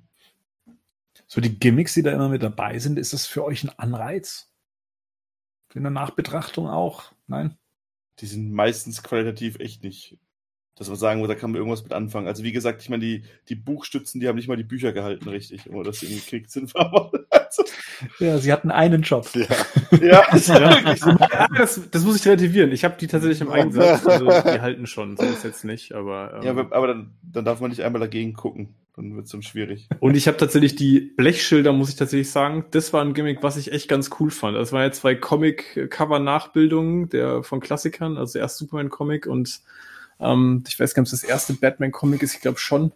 Ähm, Detective Comics. Ähm, die hängen auch beide bei mir oben an der Wand. Also ich finde so dieses, diese Blechschilder waren auf jeden Fall cool. Ja. Aber ansonsten, wie gesagt, so eine Tasse, ja, ich meine, gut, das ist halt so ein 0815-Gimmick, ne? Also das ist jetzt nicht so. Ich glaube, diese Pau-Taste, die gab es auch bei der Marvel. Vielleicht ist die, genau, das war, deswegen habe ich gesagt, vielleicht wäre ich das drin. Das könnte auch sein, dass es von der Chat die Marvel-Sammlung ist, weil die habe ich halt auch, kann auch sein, dass es daher ist. Was auf jeden Fall bei der Eagle noch dabei war, waren zwei Nachdrucke der beiden Comics auch. Also die äh, man als Blechschild gekriegt hat, da waren noch so zwei Nachbildungen dabei von dem, er von, von dem ersten Action Comics und Detective Comics. Ja, genau. Stimmt, ja. Die waren noch dabei. so 2015 jetzt zum Abschluss auch noch was gefunden, ähm, das auch völlig an mir vorbeiging. Und zwar, wir haben jetzt letztes Mal vorher schon über Hörbücher gesprochen und dann habe ich hier noch ein Hörbuch gefunden, und zwar die große Hörbuchbox. Alle 18 Abenteuer von Batman, erzählt von Thorsten Michaelis. Äh, Thorsten Michaelis, die deutsche Stimme von Sean Bean, Benicio del Toro und Wesley Snipes. Ähm, erzählt hier ein paar Geschichten. Ähm, Henning, als ich das hier mit in die, in die Notes mit aufgenommen hatte, da wusstest du, äh, worum es geht, oder? Ich meine, das sind Abenteuer wie die gefährlichsten Abenteuer, Abenteuer aus Gotham City, Einsatz für den dunklen Ritter, Kampf gegen das Böse und dann sogar so ein Kulttitel wie Die Rückkehr des dunklen Ritters. Das sind, ähm, das sind Hörbuchfassungen von ähm, Kinderbüchern. Es gab ähm, glaube, die letzten fünf Jahre sowohl von Batman als auch von Superman. Ich glaube, die haben irgendwann Wonder Woman auch mit dazu genommen. Gab es so, so Buchreihen, die so Zielgruppe ab acht Jahren hatten. Ähm, die waren auch bebildert zum Teil, also keine klassischen Comics. Ähm, und das sind, glaube ich, die Hörbuchfassungen davon. Sind das die, die zu ähm, ähm, Dino-Zeiten rausgekommen sind? Nee, Schon? das sind Weil neue da gab's Sachen. auch. Ah, okay. Das sind auf jeden Fall, also glaube ich zumindest, ne? Ich habe jetzt kein, keins davon jetzt hier oder zur Hand gerade. Ähm, oder, aber das, ich glaube nicht, dass das alte Sachen sind, das müssten neuere Sachen sein. Okay. Du meinst, die, die Dino-Sachen waren das nicht ähm, Animated Series ähm, Umsetzungen? Also, dass es da verschiedene Episoden auch als, als Roman gab? Nee, also das war immer in diesen Adventures mit als, als Werbeseite mit drin und die, die waren vorne drauf gedruckt, zwar ähm, Superman in dieser Animated-Fassung und Batman, aber das waren, glaube ich, eigenständige Geschichten gewesen, die als Roman rausgekommen sind. Das war nichts, ähm, nichts abgekupfertes quasi. Auch an mir vorbeigegangen. Okay. Ähm, ich habe kurz mal reingehört. Ähm, man kann es ja über Apple Music zum Beispiel im, im Abo mit äh, ab anhören. Also es ist tatsächlich, Thorsten Michaelis spricht alles. Also ähm, er versucht teilweise seine Stimme zu verstellen, um die Charaktere zu unterstützen. Und das Ganze ist dann so leicht mit ähm, Geräuschen und Atmosphäre dann untermalt. Also das ist so die, die, die ja, Hör, ist kein Hörspiel so gesehen, sondern tatsächlich mehr eine Lesung, als dass sich äh, hier was abspielt. Aber komplett angehört habe ich es mir auch nicht. Ich habe nur mal reingehört. Also genau, das genau. sind aber Kinderhörbücher, ne? Die auch, ähm, die sind aus dem, aus dem Englischen übersetzt. Ähm, ja. Sicherlich jetzt, wer vielleicht irgendwie schon Kinder hat oder wenn bei euch beiden Bernd und Marian die Lütten ein bisschen größer sind, dann ist das vielleicht ein guter Einstieg glaube jetzt nicht, dass das was ist, was äh, den erwachsenen Batman-Fan anspricht, glaube ich eher nicht. So, damit steht jetzt 2016 ins Haus. Das Jahr, was man jetzt vielleicht als hm, Wendepunkt sehen kann, also ein, eine Fanbase, die eigentlich bislang nur ähm, getragen wurde von Erfolgsfilmen wie Batman Begins, Dark Knight, Dark Knight Rises, einerseits kommerziell wie auch bei den Kritikern. Ähm, da kam dann nun der nächste Film mit Batman-Beteiligung ins Kino. Batman wie Superman Dawn of Justice. Ähm, Im selben Jahr sollte ja dann auch noch Suicide Squad starten. Also es war ein ganz starkes Jahr für DC, zumindest was ihre Aufstellung anging. Und ja, wie gesagt, wir wollen es mal aus der, aus der deutschen Sicht auch betrachten, inwieweit diese Filme mit ihrem Erfolg, sei es jetzt äh, von Kritikerseite her oder eben auch von der Besucherzahl her, ähm, sagen wir mal, die Meinung zu Batman eventuell verändert hat oder ob man der Marke Batman eh nichts an kann. Ähm, hm. Der Film hatte 1,5 Millionen Zuschauer in Deutschland, was so in der Jahresendabrechnung Platz 18 ausmacht. Das war auch das Jahr, in dem Civil War lief und später dann Doctor Strange. Wir damit umgehen mussten, erstmal damals noch so aus den USA rübergeschwappt, eben die Rotten Tomatoes Geschichten, dass man dann so mitbekommen hat, oh, der Film ähm, kommt nicht gut an. Aber auch die deutschen Kritiker waren da nicht so auf der Seite des Films, ich habe mir ein paar Sachen rausgesucht. Filmstarts hat dem Ganzen mit 2,0 gegeben und ist als eine Enttäuschung bezeichnet, kurz und knapp. Ähm, der äh, Musik Express, äh, der Musik Express hat gesagt, dass Ben Affleck zeitweise eine glaubwürdig verbitterte Bruce Wayne äh, abgibt, äh, allerdings keinen guten Batman. Intro und Soundtrack, Effekte und Choreografien wären hervorragend, äh, gehen aber fast völlig unter und in einer Wahngier nach Spektakel und Zerstörung, der in Batman wie Superman bei jeder Gelegenheit nachgegeben wird und unterm Strich keinen Raum für die Figuren lässt. Der ähm, Spiegel meinte auch, dass am Captain America Winter Soldier hier so der äh, der Goldstandard wäre und man hier sehen könnte, wie doch da mit solchen politischen ähm, Stories umgegangen werden könnte. Generell wurde immer wieder die Humorfreiheit auch äh, bemängelt und dass der Film sich viel zu ernst nehme und äh, insgesamt sei die Handlung wirr, konfus, chaotisch, schwer verständlich in ihren Widersprüchen. Der Film wäre viel zu lang, man hätte ihn reduzieren können auf 90 oder auf 110 Minuten. Ähm, die FAZ war sogar noch so weit, dass sie gesagt hat, äh, dass sie, dass man noch ganz knapp sagen kann, dass es dann doch kein schlechter Film wäre. Und der Filmdienst sagt dann letztendlich, dass es ein bombastisches Action- und Heldenspektakel sei, hinter dessen zahlreichen Kampf- und Explosionssequenzen sich eine krude Zerstörungsästhetik bar jeder Ironie offenbart, sowohl als Fortsetzung von gleich zwei Filmreihen als auch als Scharnier zu einem ganzen Superheldenuniversum sei der Film unkonzentriert und zudem erzählerisch überlastet. Ja, also so hat sich das eigentlich durch die gesamte Kritiklandschaft durchgezogen. Ja, damit äh, mussten wir als Fans dann auch erstmal umgehen lernen. Also erstmal der Wand an äh, negativer Kritik und natürlich der eigenen Experience mit dem Film. Jetzt haben wir uns ja schon dazu geäußert, es gibt ganze Casts davon, mehrteilige sogar. Wir müssen da jetzt nicht mehr ins Detail gehen, was wir an dem Film gut oder schlecht fanden. Aber hat das für euch, habt, habt ihr irgendwie einen Stimmungsumbruch mitbekommen, also was die Figur Batman anging? Also hat das, habt ihr da gemerkt, äh, da, weiß ich nicht, fanden es die Leute auf einmal, ja, uncool oder, oder Ich glaube, am wenigsten hatten die Leute Probleme mit Batman. Womit ich dann irgendwie ein Problem irgendwann hatte. Batman wurde ja eigentlich immer so, immer wenn man, wenn man Leute hört, wie sie im Film ja, aber Batman war ja ganz gut eigentlich. Und auch ich selber fand ja viele, oder wir selber fanden ja auch viele Sachen, auch als wir im Kino waren, nicht so schlimm. Das hat sich danach, war weiß ich, wie so eine Gruppentherapie eigentlich über Jahre, die wir heute ja noch machen eigentlich. das hat ja auch bei uns viel verändert, so wenn man auch mal die Casts davor sich anguckt und, und danach, was dann halt so passiert und noch in Justice League dann gegipfelt ist. Das, das hätten sie ja fast entzweit. auseinandergetrieben. Das sie auseinandergetrieben.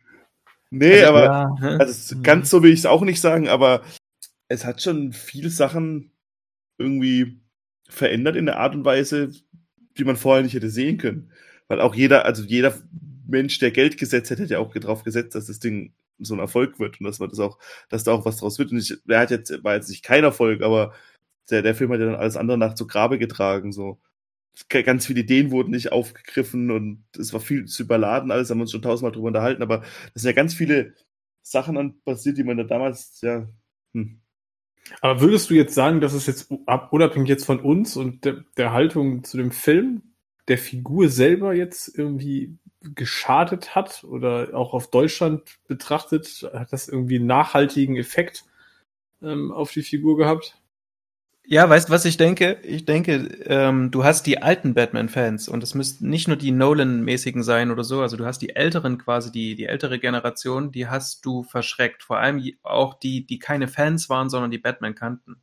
Also ich kann mal erzählen, ich saß mit zwei Freunden und meiner Frau damals mit drin. Meine Frau hat ähm, aufgrund des, ähm, aufgrund meines Nerdtums mittlerweile fast jede Anspielung in diesem Film verstanden. Und wir waren beide recht gut unterhalten und ich wollte den auch lieben, ne? Aber meine Kumpels, der eine war mit und hat gesagt, in Batman-Film gehe ich mit. Der ist in keinen anderen, der geht in keinen Avengers-Film mit und so weiter. Der hat gesagt, wegen Batman gehe ich mit. Und der hat jetzt, als ich gesagt habe, ähm, hier, The Batman kommt bald, und so hat er gesagt, habe ich kein, weiß ich nicht, will ich, will ich nicht sehen. Mhm. Das, der wollte auch Justice League schon nicht mehr sehen. Und dann hatte ich noch einen anderen Kumpel, das ist eher so ein, so ein Intellektueller, würde ich mal sagen. Der, der hatte so diesen Bass von ähm, aus den Nolan-Filmen quasi mitgenommen. Der fand die großartig der saß auch mit drin, der hat, der hat auch, ja, können wir dann mal, wenn, können wir dann mal auf, auf Blu-ray angucken, können wir mal zu Hause angucken, wenn dann The Batman rauskommt, quasi. Die haben nichts davon gesehen. Mhm. Ähm, auf der anderen Seite muss ich sagen, was ich damals ähm, vor dem Film und was ich bis heute wirklich eine Frechheit finde, ist dieses, ähm, ist diese, also in Anführungsstrichen professionelle Kritik also das ist bar jeder Vernunft, was dort passiert ist. Also das, was, ähm, was Bernd jetzt vorgelesen hat, okay, ne? Also das sind wirklich gute Punkte mit drin, das wissen wir ja auch alles. Aber dann hast du auf der anderen Seite eben so Filme wie Avengers 2, die haben dann Rotten Tomatoes ähm, Wertung von über 80 Prozent. Und es sind einfach, das kannst du, also das sind, also ab dem Zeitpunkt habe ich nicht mehr an, habe ich an sowas nicht mehr geglaubt. Also du meinst, dass da einfach mit sehr unterschiedlichen Maßstäben an Filme rangegangen wird? Ja, selbstverständlich. Also wo, ja. wo ich quasi schon vom Franchise, also ich, ich, ich habe ein gutes Franchise irgendwie und dann wird der nächste Film auch schon gut. Also die haben sich überhaupt nicht mehr auf so ihre eigene, mhm. ähm, also überhaupt nicht mit, mit Kritik ordentlich beschäftigt oder mit, mit dem, was sie eigentlich machen sollen, sondern sie sind quasi mit einer selbsterfüllenden Prophezeiung ins Kino gegangen. Was ist jetzt der Effekt davon? Also was bleibt davon übrig und ist das, was übrig bleibt, ist es ein Negativeffekt? Da denke ich eben, das kommt drauf an. Das ist eine Teilung. Also du hast auf der einen Seite die Älteren und dann hast du eine jüngere Generation und ich glaube, das sind die, die uns extrem begegnen in Kommentaren etc., wenn du den Film kritisierst. Die lieben, die lieben das. Also die lieben diesen Gewaltgrad, die lieben diesen ähm, vielleicht Dinge, die wir, die, also die, die Darstellung von Batman und so, und die sind auch hin und weg von, von diesem ganzen optischen, von dem man tatsächlich ja auch sehr hin und weg sein kann. Also ich glaube, das ist tatsächlich eine Art Generationenfrage. Also ich kenne aus dem Internet allerdings größtenteils viele, die den Film mögen. Aber, aber glaubt ihr, dass es irgendwann mal in 20 Jahren Batman-Podcast gibt? Vielleicht nicht unseren, wo dann Leute drüber reden und dann genauso Gefühle haben zu Batman wie Superman, ja, wie wir zum Beispiel zu Batman, wie Burton Batman haben oder zu The Dark Knight haben oder zu der Animated Series haben. Also das finde ich eine spannende Frage. Also gibt es Witze Generationen geben, die irgendwann mal sagen, wir rückblicken, BVS war so ein Schlüsselmoment quasi. Ne? Für mich als ja. Fan. So. So, wo dann einer sagt, ey, weißt du noch, da als Superman wegfliegt und sagt, ist, ey, auf dieser Welt kann man nicht nur gut sein, hatte ich Gänsehaut. ey, guck hin, da kriege ich jetzt Gänsehaut, wenn ich darüber rede. Ja, das denke ich. Ein Stichwort, Social Media. Social Media und ähm, äh, Release äh, hier äh, Justice, äh, the Snyder Cut. Also Ja. da hat sich so ein Kult drumherum aufgebaut, der Aber bis um, jetzt. Um, um Justice League. Ja, aber wau- also das, du hast doch dann trotzdem immer noch das BWS mit dabei. Ich glaube, dass tatsächlich, ich kann mir nicht, ich, ich weiß selber, ich könnte selber nicht argumentieren, warum Leute diesen Film gut finden können. Ich versuch's mal. Die Ah. Kiste. Nee, nee, ich versuche es mal. Ja. Ich glaube, das ist der Punkt. Ich glaube, das ist ja, wir haben gerade gesagt, der, der Film polarisiert. Und ich glaube, die Seite, die, die den Film liebt, weil er als Gegenentwurf zu allem, was Marvel darstellt, ne? Was du gerade gesagt hast, man will ihn lieben, weil man was anderes haben will von Superhelden als das, was Marvel verkörpert. So. Mhm. Und deswegen will man dieses BWS und was das im Ansatz auch alles ist und was das in der, im Subtext alles ist und was das alles sein könnte, lieben und bis aufs Blut verteidigen, weil so sind ja die Diskussionen teilweise auch. Also du kannst ja um diesen, diesen Film, kannst ja kaum irgendwie in, irgendwo im Netz eine sachliche Diskussion führen, ne? sondern das ist immer gleich, da habe ich so, das ist so, im, im schlechtesten Sinne hätte man früher gesagt, sind so Fanboy-Diskussionen. Die führst du dann wirklich. Also wo du irgendwann denkst, ne, da fühlt sich jemand persönlich von angegriffen, ne, dass du jetzt den, den, gegen den Film ein sachliches Argument ins Feld führst. So. Und ich glaube, dass das so dieses Ding ist, warum man auch nach wie vor, warum da so ein Kult drumrum ist, weil das eine wirklich fanatische Fangemeinde ist. So, weil, weil das einfach dieses, es sollte der Gegenentwurf sein. So, und ne, jetzt, jetzt kommen Leute und kritisieren das. Und das darf eigentlich nicht sein, weil das würde ja in, in, in letzter Konsequenz heißen, dann geht, und es war ja diese Diskussion auch immer, es ging nur Snyder oder Marvel. Und man denkt sich so, hä, es gibt auch noch tausend Zwischenstufen. Also man hätte das ja man hätte das ja jetzt ja nicht so machen müssen. Also dieses, was ich auch damals schon gesagt habe, so, ne, ähm, Humor heißt nicht gleich, das Ding ins Lächerliche zu ziehen. So ein Film kann auch leichte Momente haben, ohne dass er jetzt komödiantisch wird und solche Sachen. Ne? Ich glaube aber, dass das tatsächlich dieser Ansatz ist, so dieses, ich will weg von Marvel. So, und das ist das einzige Angebot, was ich kriege. Ne? Also ich kriege sonst nichts anderes gerade angeboten. Mhm. Zumindest jetzt nicht im Superheldenbereich. Bin ja damals zu euch gestoßen im Zuge der VÖ von Ultimate Edition von BVS. Das war ja 2015 im Sommer, August dann, wie die halt dann rausgekommen ist. Da hatten wir den ersten Cast gemacht. Und inhaltlich haben wir ja schon alles durchgekaut, aber es sind so, was Henning schon sagt, es gibt so drei Punkte. Marian, tatsächlich hat der Film in der Kritik, ist tatsächlich die Kritik oft äh, persönlich äh, äh, zu Snyder gegangen. Also es gibt nur ganz wenig professionelle Filmkritik, die sich wirklich inhaltlich mit dem Film auseinandersetzt. Ja. Ja, genau. Das, das, das merkt man zum Beispiel auch, dass, wie er sagt, äh, wie der Spiegel schrieb, äh, ja, äh, äh, äh, Captain America 2, Winter Soldier äh, ist ein Goldstandard, richtig, weil es der letzte tatsächlich politisch relevante Marvel-Film war. Nämlich wirklich der letzte, der eine interessante Handlung hatte, über die man diskutieren konnte, bevor es halt komplett, ähm, ich sag mal, vereinfacht wurde. So, BVS ist dieser politische Subtext tatsächlich immer abgesprochen worden, obwohl er vorhanden ist. Wie gut und schlecht er umgesetzt ist, ist vollkommen uninteressant. Das darum geht es gar nicht. Und das Zweite ist, ja, es war halt ein Entwurf für Marvel auch so gedacht. Das ist natürlich klar, was Snyder wirklich im Sinn hatte. Er wollte was anderes machen. Wir haben schon oft genug darüber diskutiert. Ich sage ich sag ja auch, die Charakterisierung der Figuren bin ich mit, vielen Punkten nicht mit einverstanden. Ich liebe und ich hasse diesen Film. Das, ist, das sind beide Sachen, weil wenn es darum geht, wie man Super, Superhelden darstellt auf der Leinwand, ne, da ist Snyder für mich äh, immer noch der Goldstandard. Ja, also wie man so auch die Action darstellt. Du redest von Ja, Op- ja, optisch, ja. Ich, ich re- rede jetzt von der Optik. Wie Ja. inszeniere ich Superhelden? Da ist Snyder für mich immer noch Goldstandard. Da macht der also nichts falsch. Den Rest, Charakterisierung, haben wir darüber gesprochen, brauchen wir nicht drüber zu reden. Aber, und jetzt kommt's, ich habe damals gesagt, wie wir mit dem Cast zu Ende waren, das ist der einzige DC-Film, der noch in Jahren besprochen wird, weil er so ambivalent ist. Und genau das passiert. Von den ganzen DC-Filmen, die rausgekommen sind, oder die bis heute rauskommen, die meisten geraten tatsächlich ein Suicide Squad aus dem gleichen Jahr. Da redet heute keiner mehr drüber. Aber in BVS, da reden die Leute drüber. Immer noch. Weil er vielleicht so ambivalent ist. Aber Genau, aber darüber haben wir uns damals schon, an die Diskussion kann ich mich noch lebhaft erinnern. Ja. Weil die Frage ist ja, aus welchem Grund wird diskutiert? Mhm. In dem Fall ist es jetzt die Frage, ist es ein Qualitätsmerkmal? So, und ich glaube, darüber kann man halt streiten. So, weil der Film bleibt nicht in Erinnerung, weil es in, das ist in dem Fall kein Qualitätsmerkmal des Films, sondern der Film ist einfach so kontrovers, ne? Weil er einfach gefühlt unfertig ist und weil er dieses, und das, was ich gerade sagte, dieses Fanatische in, in bestimmten Fanlagern ausgelöst hat und deswegen bleibt der dort. So, ne? Das ist ähnlich wie dieser Kult, den Marians gerade bei Justice League gemacht hat. So als dieses, diese Hoffnung, Diese Sehnsucht danach, dass der Snyder Cut letzten Endes der ganzen Welt zeigt, seht ihr, das war doch geil. So, und nicht das, was wir jetzt gekriegt haben, weil damit kannst du natürlich auch schwierig punkten. So, kannst ja nirgendwo hingehen sagen, ich bin Fan von DC und dann sagen die, ah, DC Justice League, haha, ne, so, dann lachen die Leute sich darüber kaputt, so, und dann ist, dann musst du da in, die Verte in den Verteidigungsmodus gehen, ne. Aber nochmal, auf die Frage zurück. Batman, Bernd, für dich, negativer Effekt BWS auf die Figur Batman in Deutschland. Nimmst du das so wahr in deinem Bekanntenkreis? Oder im Kollegium oder sonst wo? Hast du das Gefühl, dass Batman quasi unter BWS gelitten hat? Also ich glaube, dass die Marke Batman selber nicht drunter gelitten hat. Ich hatte eher den Eindruck aus einem Bekanntenkreis, der sagen wir mal so semi interessiert ist, was Comic-Verfilmungen angeht, für die auch Comic-Verfilmungen irgendwie so die neuen Actionfilme sind, so mitgeschwommen ist.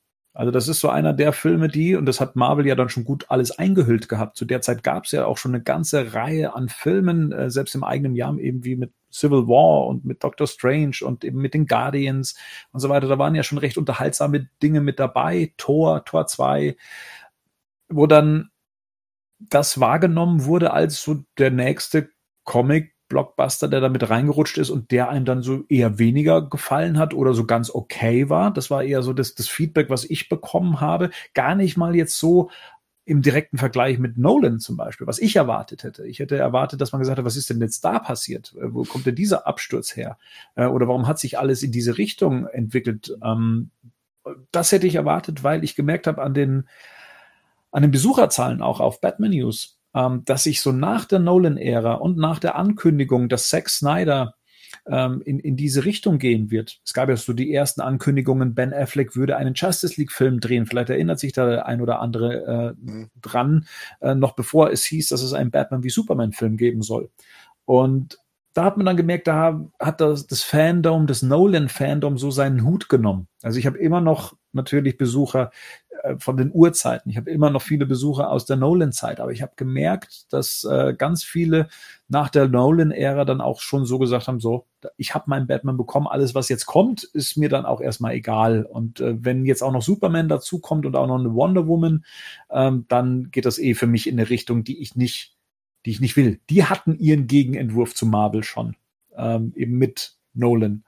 Und deswegen hatte ich da eigentlich mit viel mehr, mit viel mehr Kritik gerechnet, ähm, die, die ich so im Persönlichen gar nicht mitbekommen habe, sondern einfach, dass der Film mitlief und man gesagt hat, entweder war gut oder er war okay oder man es nicht verstanden hat.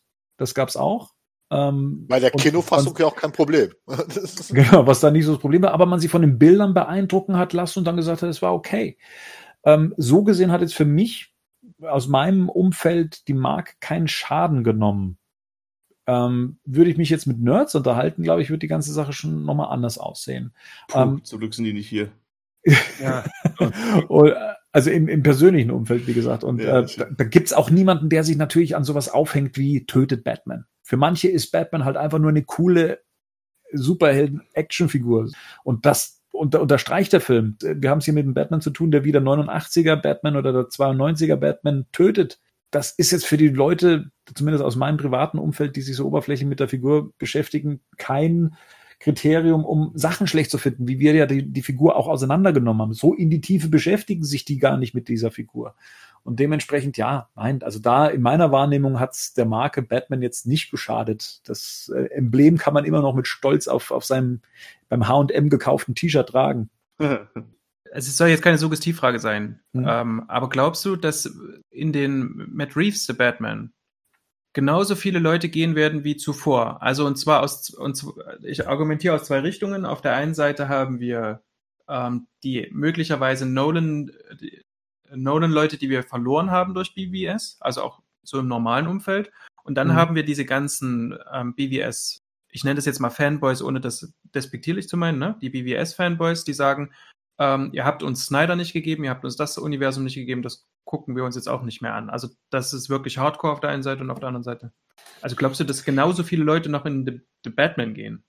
Boah, das ist, das ist echt eine schwere Frage, weil wenn wir uns mal die Zahlen angucken über die Batman-Filme hinweg, also von der Nolan-Ära, die noch bei 3,2 Millionen Besucher zum Beispiel waren. Das ist Infinity War-Niveau, ne? 3,2 Millionen. Dann rüber eben zu äh, vier Jahre später Batman wie Superman runter auf 1,5.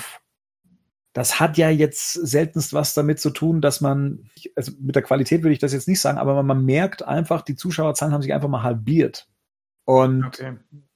Aber das, woran das liegt, ob das Leute sind, die einfach sagen, du mit Nolan habe ich alles gehabt und da ging alles zu Ende und ich habe eine Beerdigung gesehen und der Typ, der sitzt jetzt irgendwo in Italien in einem Restaurant. äh, hm. und vielleicht mag ich Batman nicht in der Umgebung von Superman sehen und vielleicht mag ich den auch nicht irgendwie mit, mit anderen Figuren die Figur teilen. Ich, ich weiß es nicht. Ein Joker-Film, der über vier Millionen Leute ins Kino zieht, obwohl der überhaupt nichts mit irgendwas zu tun hat, ja, zeigt mir dann aber wiederum, ja, geht schon. Also ich glaube, da, je nachdem, was du den Leuten dann anbietest, offerierst, äh, bewirbst ähm, und, und qualitativ mitgibst, kann natürlich dann aber auch wieder überzeugen. Also da bin ich tatsächlich, ich habe da Wobei, kein Gefühl für. Weil wir da auch wieder bei dem Thema professionelle Kritik sind. Also ich glaube, man darf das nicht unterschätzen. Also ne, für den durchschnittlichen Kinogänger ist das ein Kriterium. Und wenn sowas ja. wie Joker über alle, fast alle Facetten hinweg gut besprochen wird, dann mhm. zieht es auch Leute ins Kino, gerade wenn das dann auch so einen Arthouse-Anspruch noch kriegt, den der Film ja in den Kritiken durchaus irgendwie hatte. Der wurde auch im Feuilleton extrem gut besprochen. Ne? Ob den Zuschauer oder nicht, ist eine andere Frage, aber trotzdem zieht ja Leute ins Kino, die vielleicht im Zweifelsfall mit Batman gar nichts am Hut haben. Die gucken sich den aber halt an, weil der in den entsprechenden Medien gut besprochen wird. Und ich meine, du hast jetzt gerade gesagt, 1,5 Millionen, ne, BWS. Ja. ja ne, in Deutschland. Ich meine, da mhm. liegen wir ja, sag ich mal, auf dem Level, was wir jetzt, sage ich mal, bei den letzten X-Men hatten, ne, auch so ein Guardians spielt jetzt in Deutschland 1,7 ein, also selbst ein Spider-Man Homecoming ist bei einer Million. Ähm, das sind jetzt ja auch, oder Doctor Strange 1,4 sich gerade, und selbst so ein Civil War hat 1,7, also wir liegen ja schon durchaus im Superheldenschnitt, ne, also jetzt mal die Avengers, ähm, die Team-Up-Filme jetzt mal rausgenommen, die natürlich dann nochmal eine ganz andere Qualität erreichen, was die, was, was die Einspielergebnisse betrifft. Aber ansonsten ist es jetzt tatsächlich davon nicht so weit weg. Worauf ich hinaus wollte, war einfach, im Gegensatz zu der Nolan-Ära ist die Schlagzahl natürlich auch einfach eine andere. Ne? Die Schlagzahl an Eventfilmen, die einfach da ist. Wo man sagt, das ging uns ja teilweise sogar selber so. Also wo ich sage, mhm. manche Filme, die hätte ich mir angeguckt, die habe ich schlichtweg einfach verpasst. Also diese fallen dann in so Zeitfenster rein, ich mir denke, da ist das und das noch gelaufen und zwischen, da wird der Film zwischen, wir hatten das bei Justice League, ne? Der Film ist irgendwie ungünstig platziert in so eine Lücke irgendwie zwischen zwei, zwei Riesenblockbustern. Das war, glaube ich, war das Star Wars? Star Wars, ja, ja. Zwischen Star Wars und zwischen Tor 3 ist der, glaube ich, gelaufen, irgendwie so, ne? Justice War ja Tor 3 ja. und, äh, und, und, Star Wars. Und Star Wars Black ja, genau. Panther kam da auch noch irgendwann um die Ecke. Das war alles. Black Panther kam dann auch ja. noch irgendwann um die Ecke. Ja. Aber klar, ich meine, prognostiz zu prognostizieren ist das natürlich nicht seriös. Ich glaube tatsächlich aber trotzdem, die Frage ist ja, was bist du, von was bist du Fan am Ende? Also ich meine, bist du Batman-Fan, guckst du den Batman-Film im Kino an? Ich glaube, das steht für mich irgendwie außer Frage. Also Nolan, Snyder hin oder her, du guckst es dir einfach an, weil du es halt sehen willst, so, ne? Und ich glaube, der Rest, wie weit du die breite Masse beziehst, auch in Deutschland, das wird dann stark davon abhängen, ähm, was die Presse, glaube ich, bespricht. Und ich glaube, da hat Reeves auf jeden Fall den Vorteil, dass er auf jeden Fall entsprechende Vorschusslorbeeren hat. Im Gegensatz zu Snyder. Also das ist das, was Gerd gerade sagte, ne? Der von der Presse ja grundsätzlich nicht so gut besprochen wird. Ne? Ja. ja. Gut, und das ist ja, Matt Reeves hat ja auch in, im Feuilleton schon so den Anspruch äh, eines intellektuellen Filmemachers, gerade durch den letzten Affenfilm, der ja auch gerade in der äh, ich sag mal, hohen Filmkritik äh, äußerst positiv besprochen worden ist. Das heißt, der hat als Filmemacher bei den Kritikern schon einen ganz anderen Ruf als ein Zack Snyder. Der hatte ja, ich sag mal, bei den Kritikern noch nie so, so einen guten Ruf als, als, als, als Filmemacher. Dem wird ja immer eine optische Brillanz, wird dir ohne weiteres ja auch äh, äh, gerne zugesprochen, äh, aber inhaltlich äh, ja eher weniger. Und da hast du schon recht, die, Krit es wird, die Kritiken werden es zeigen. Und wenn es der Film also gut besprochen wird, wird der auch sicherlich sein Publikum haben, dementsprechend. Da kommt natürlich dann generell an, wie die Stimmung generell ist halt. Ne? Ich denke bei solche der Bernd hat ja da ein gutes Beispiel mit dem Joker gebracht, einfach so. Da, ja. da hat man sich da, da, da du hast einen, der Regisseur war ja da komplett egal eigentlich. Das war halt der Hangover-Regisseur so ein bisschen.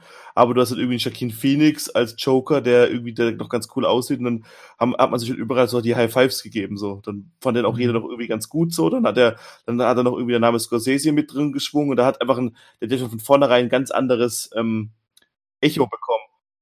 Der Joker hat ja dann trotzdem bewiesen, dass man auch, wenn man sag ich mal, guten Film macht, dass dann auch dann die Leute dann auch, und der auch gut angekommen, das macht dann schon einen großen Unterschied nochmal, ne? Halt. Also Joker finde ich halt ist auch eine, eine Kultfigur, ist ein, ist ein großer Name. Und das ist dann das, was ich wiederum bei dem Ergebnis bei Batman wie Superman sagen wir mal, schwach finde, weil wir haben es hier mit zwei Figuren zu tun, die erstmals aufeinandertreffen. Ne? Die Marke Batman, Ja. die Marke Superman, zwei riesige Namen, die aufeinandertreffen. Und im gleichen Jahr trifft Captain America und Iron Man aufeinander in Civil War und äh, hat so mehr Zuschauer.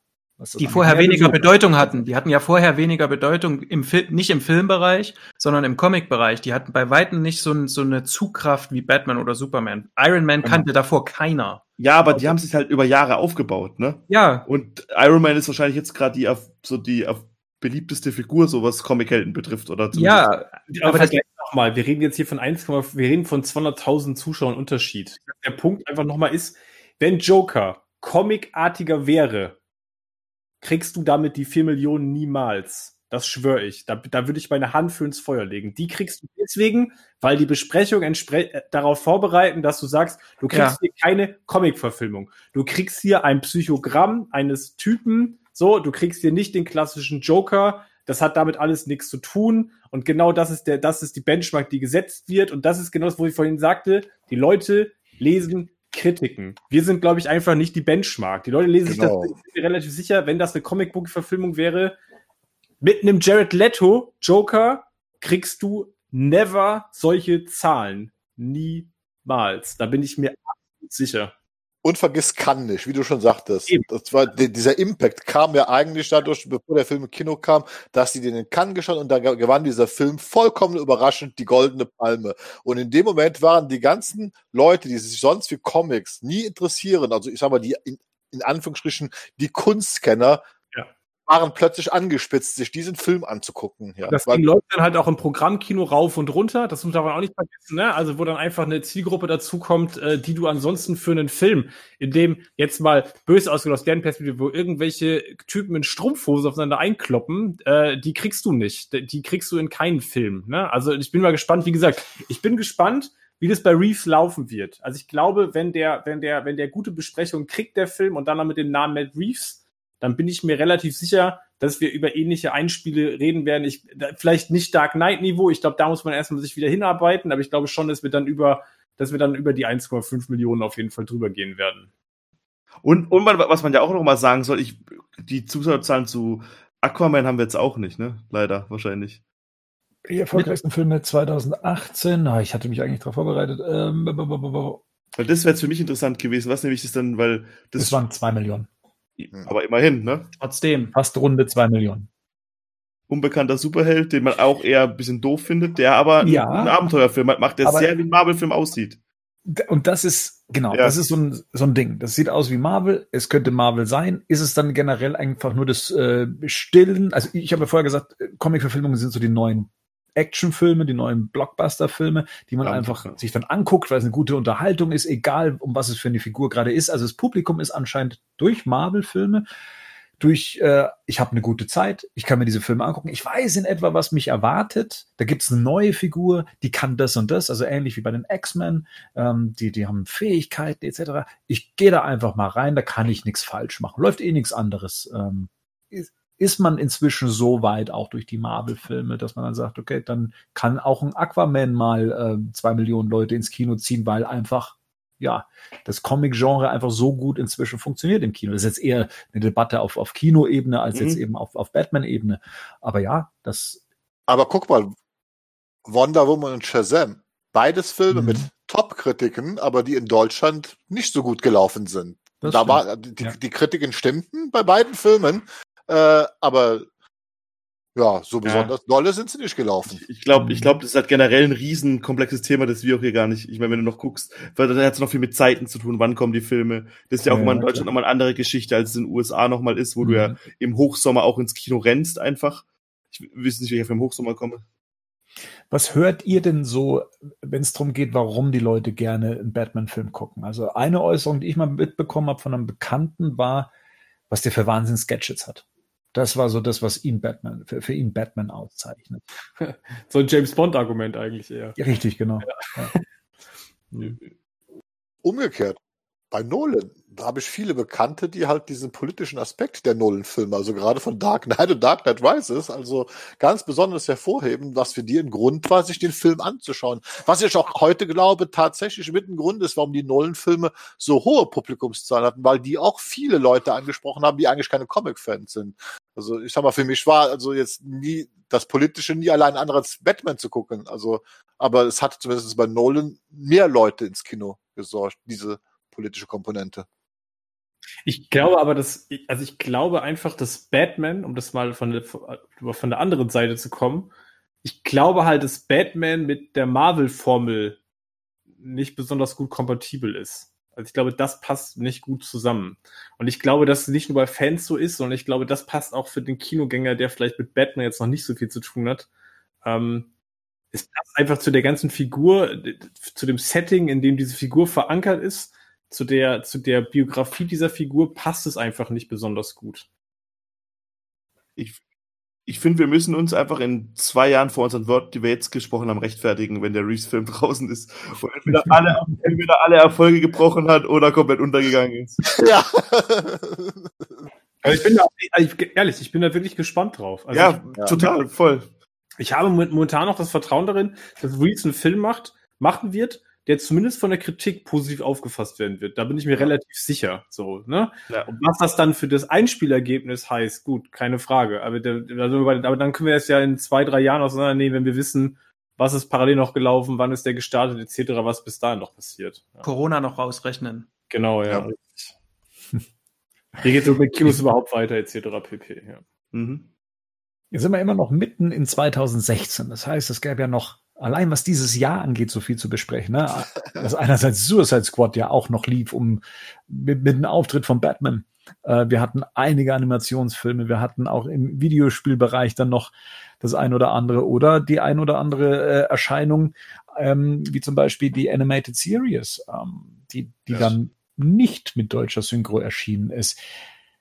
Lauter Themen, die wir jetzt, glaube ich, nicht mehr besprechen können, sondern äh, auf einen weiteren Teil ausweiten müssen, zumal wir noch die Jahre 2017, 2018 und 2019 vor uns haben.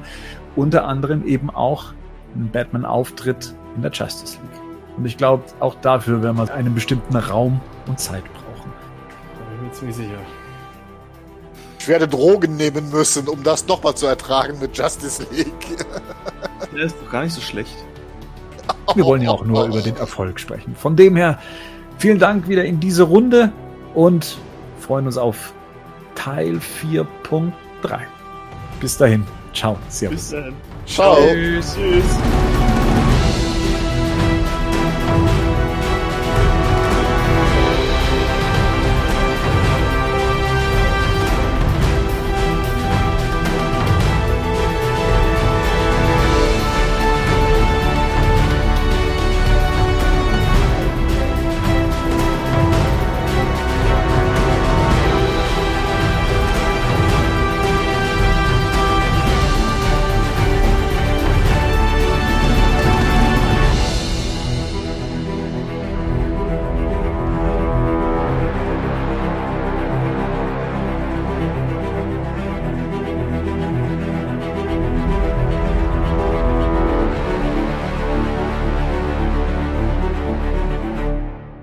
Batman News Badcast ist ein Podcast-Projekt von Fans für Fans. Batmannews.de und der Badcast stehen nicht in Verbindung mit Warner Bros. oder DC Comics.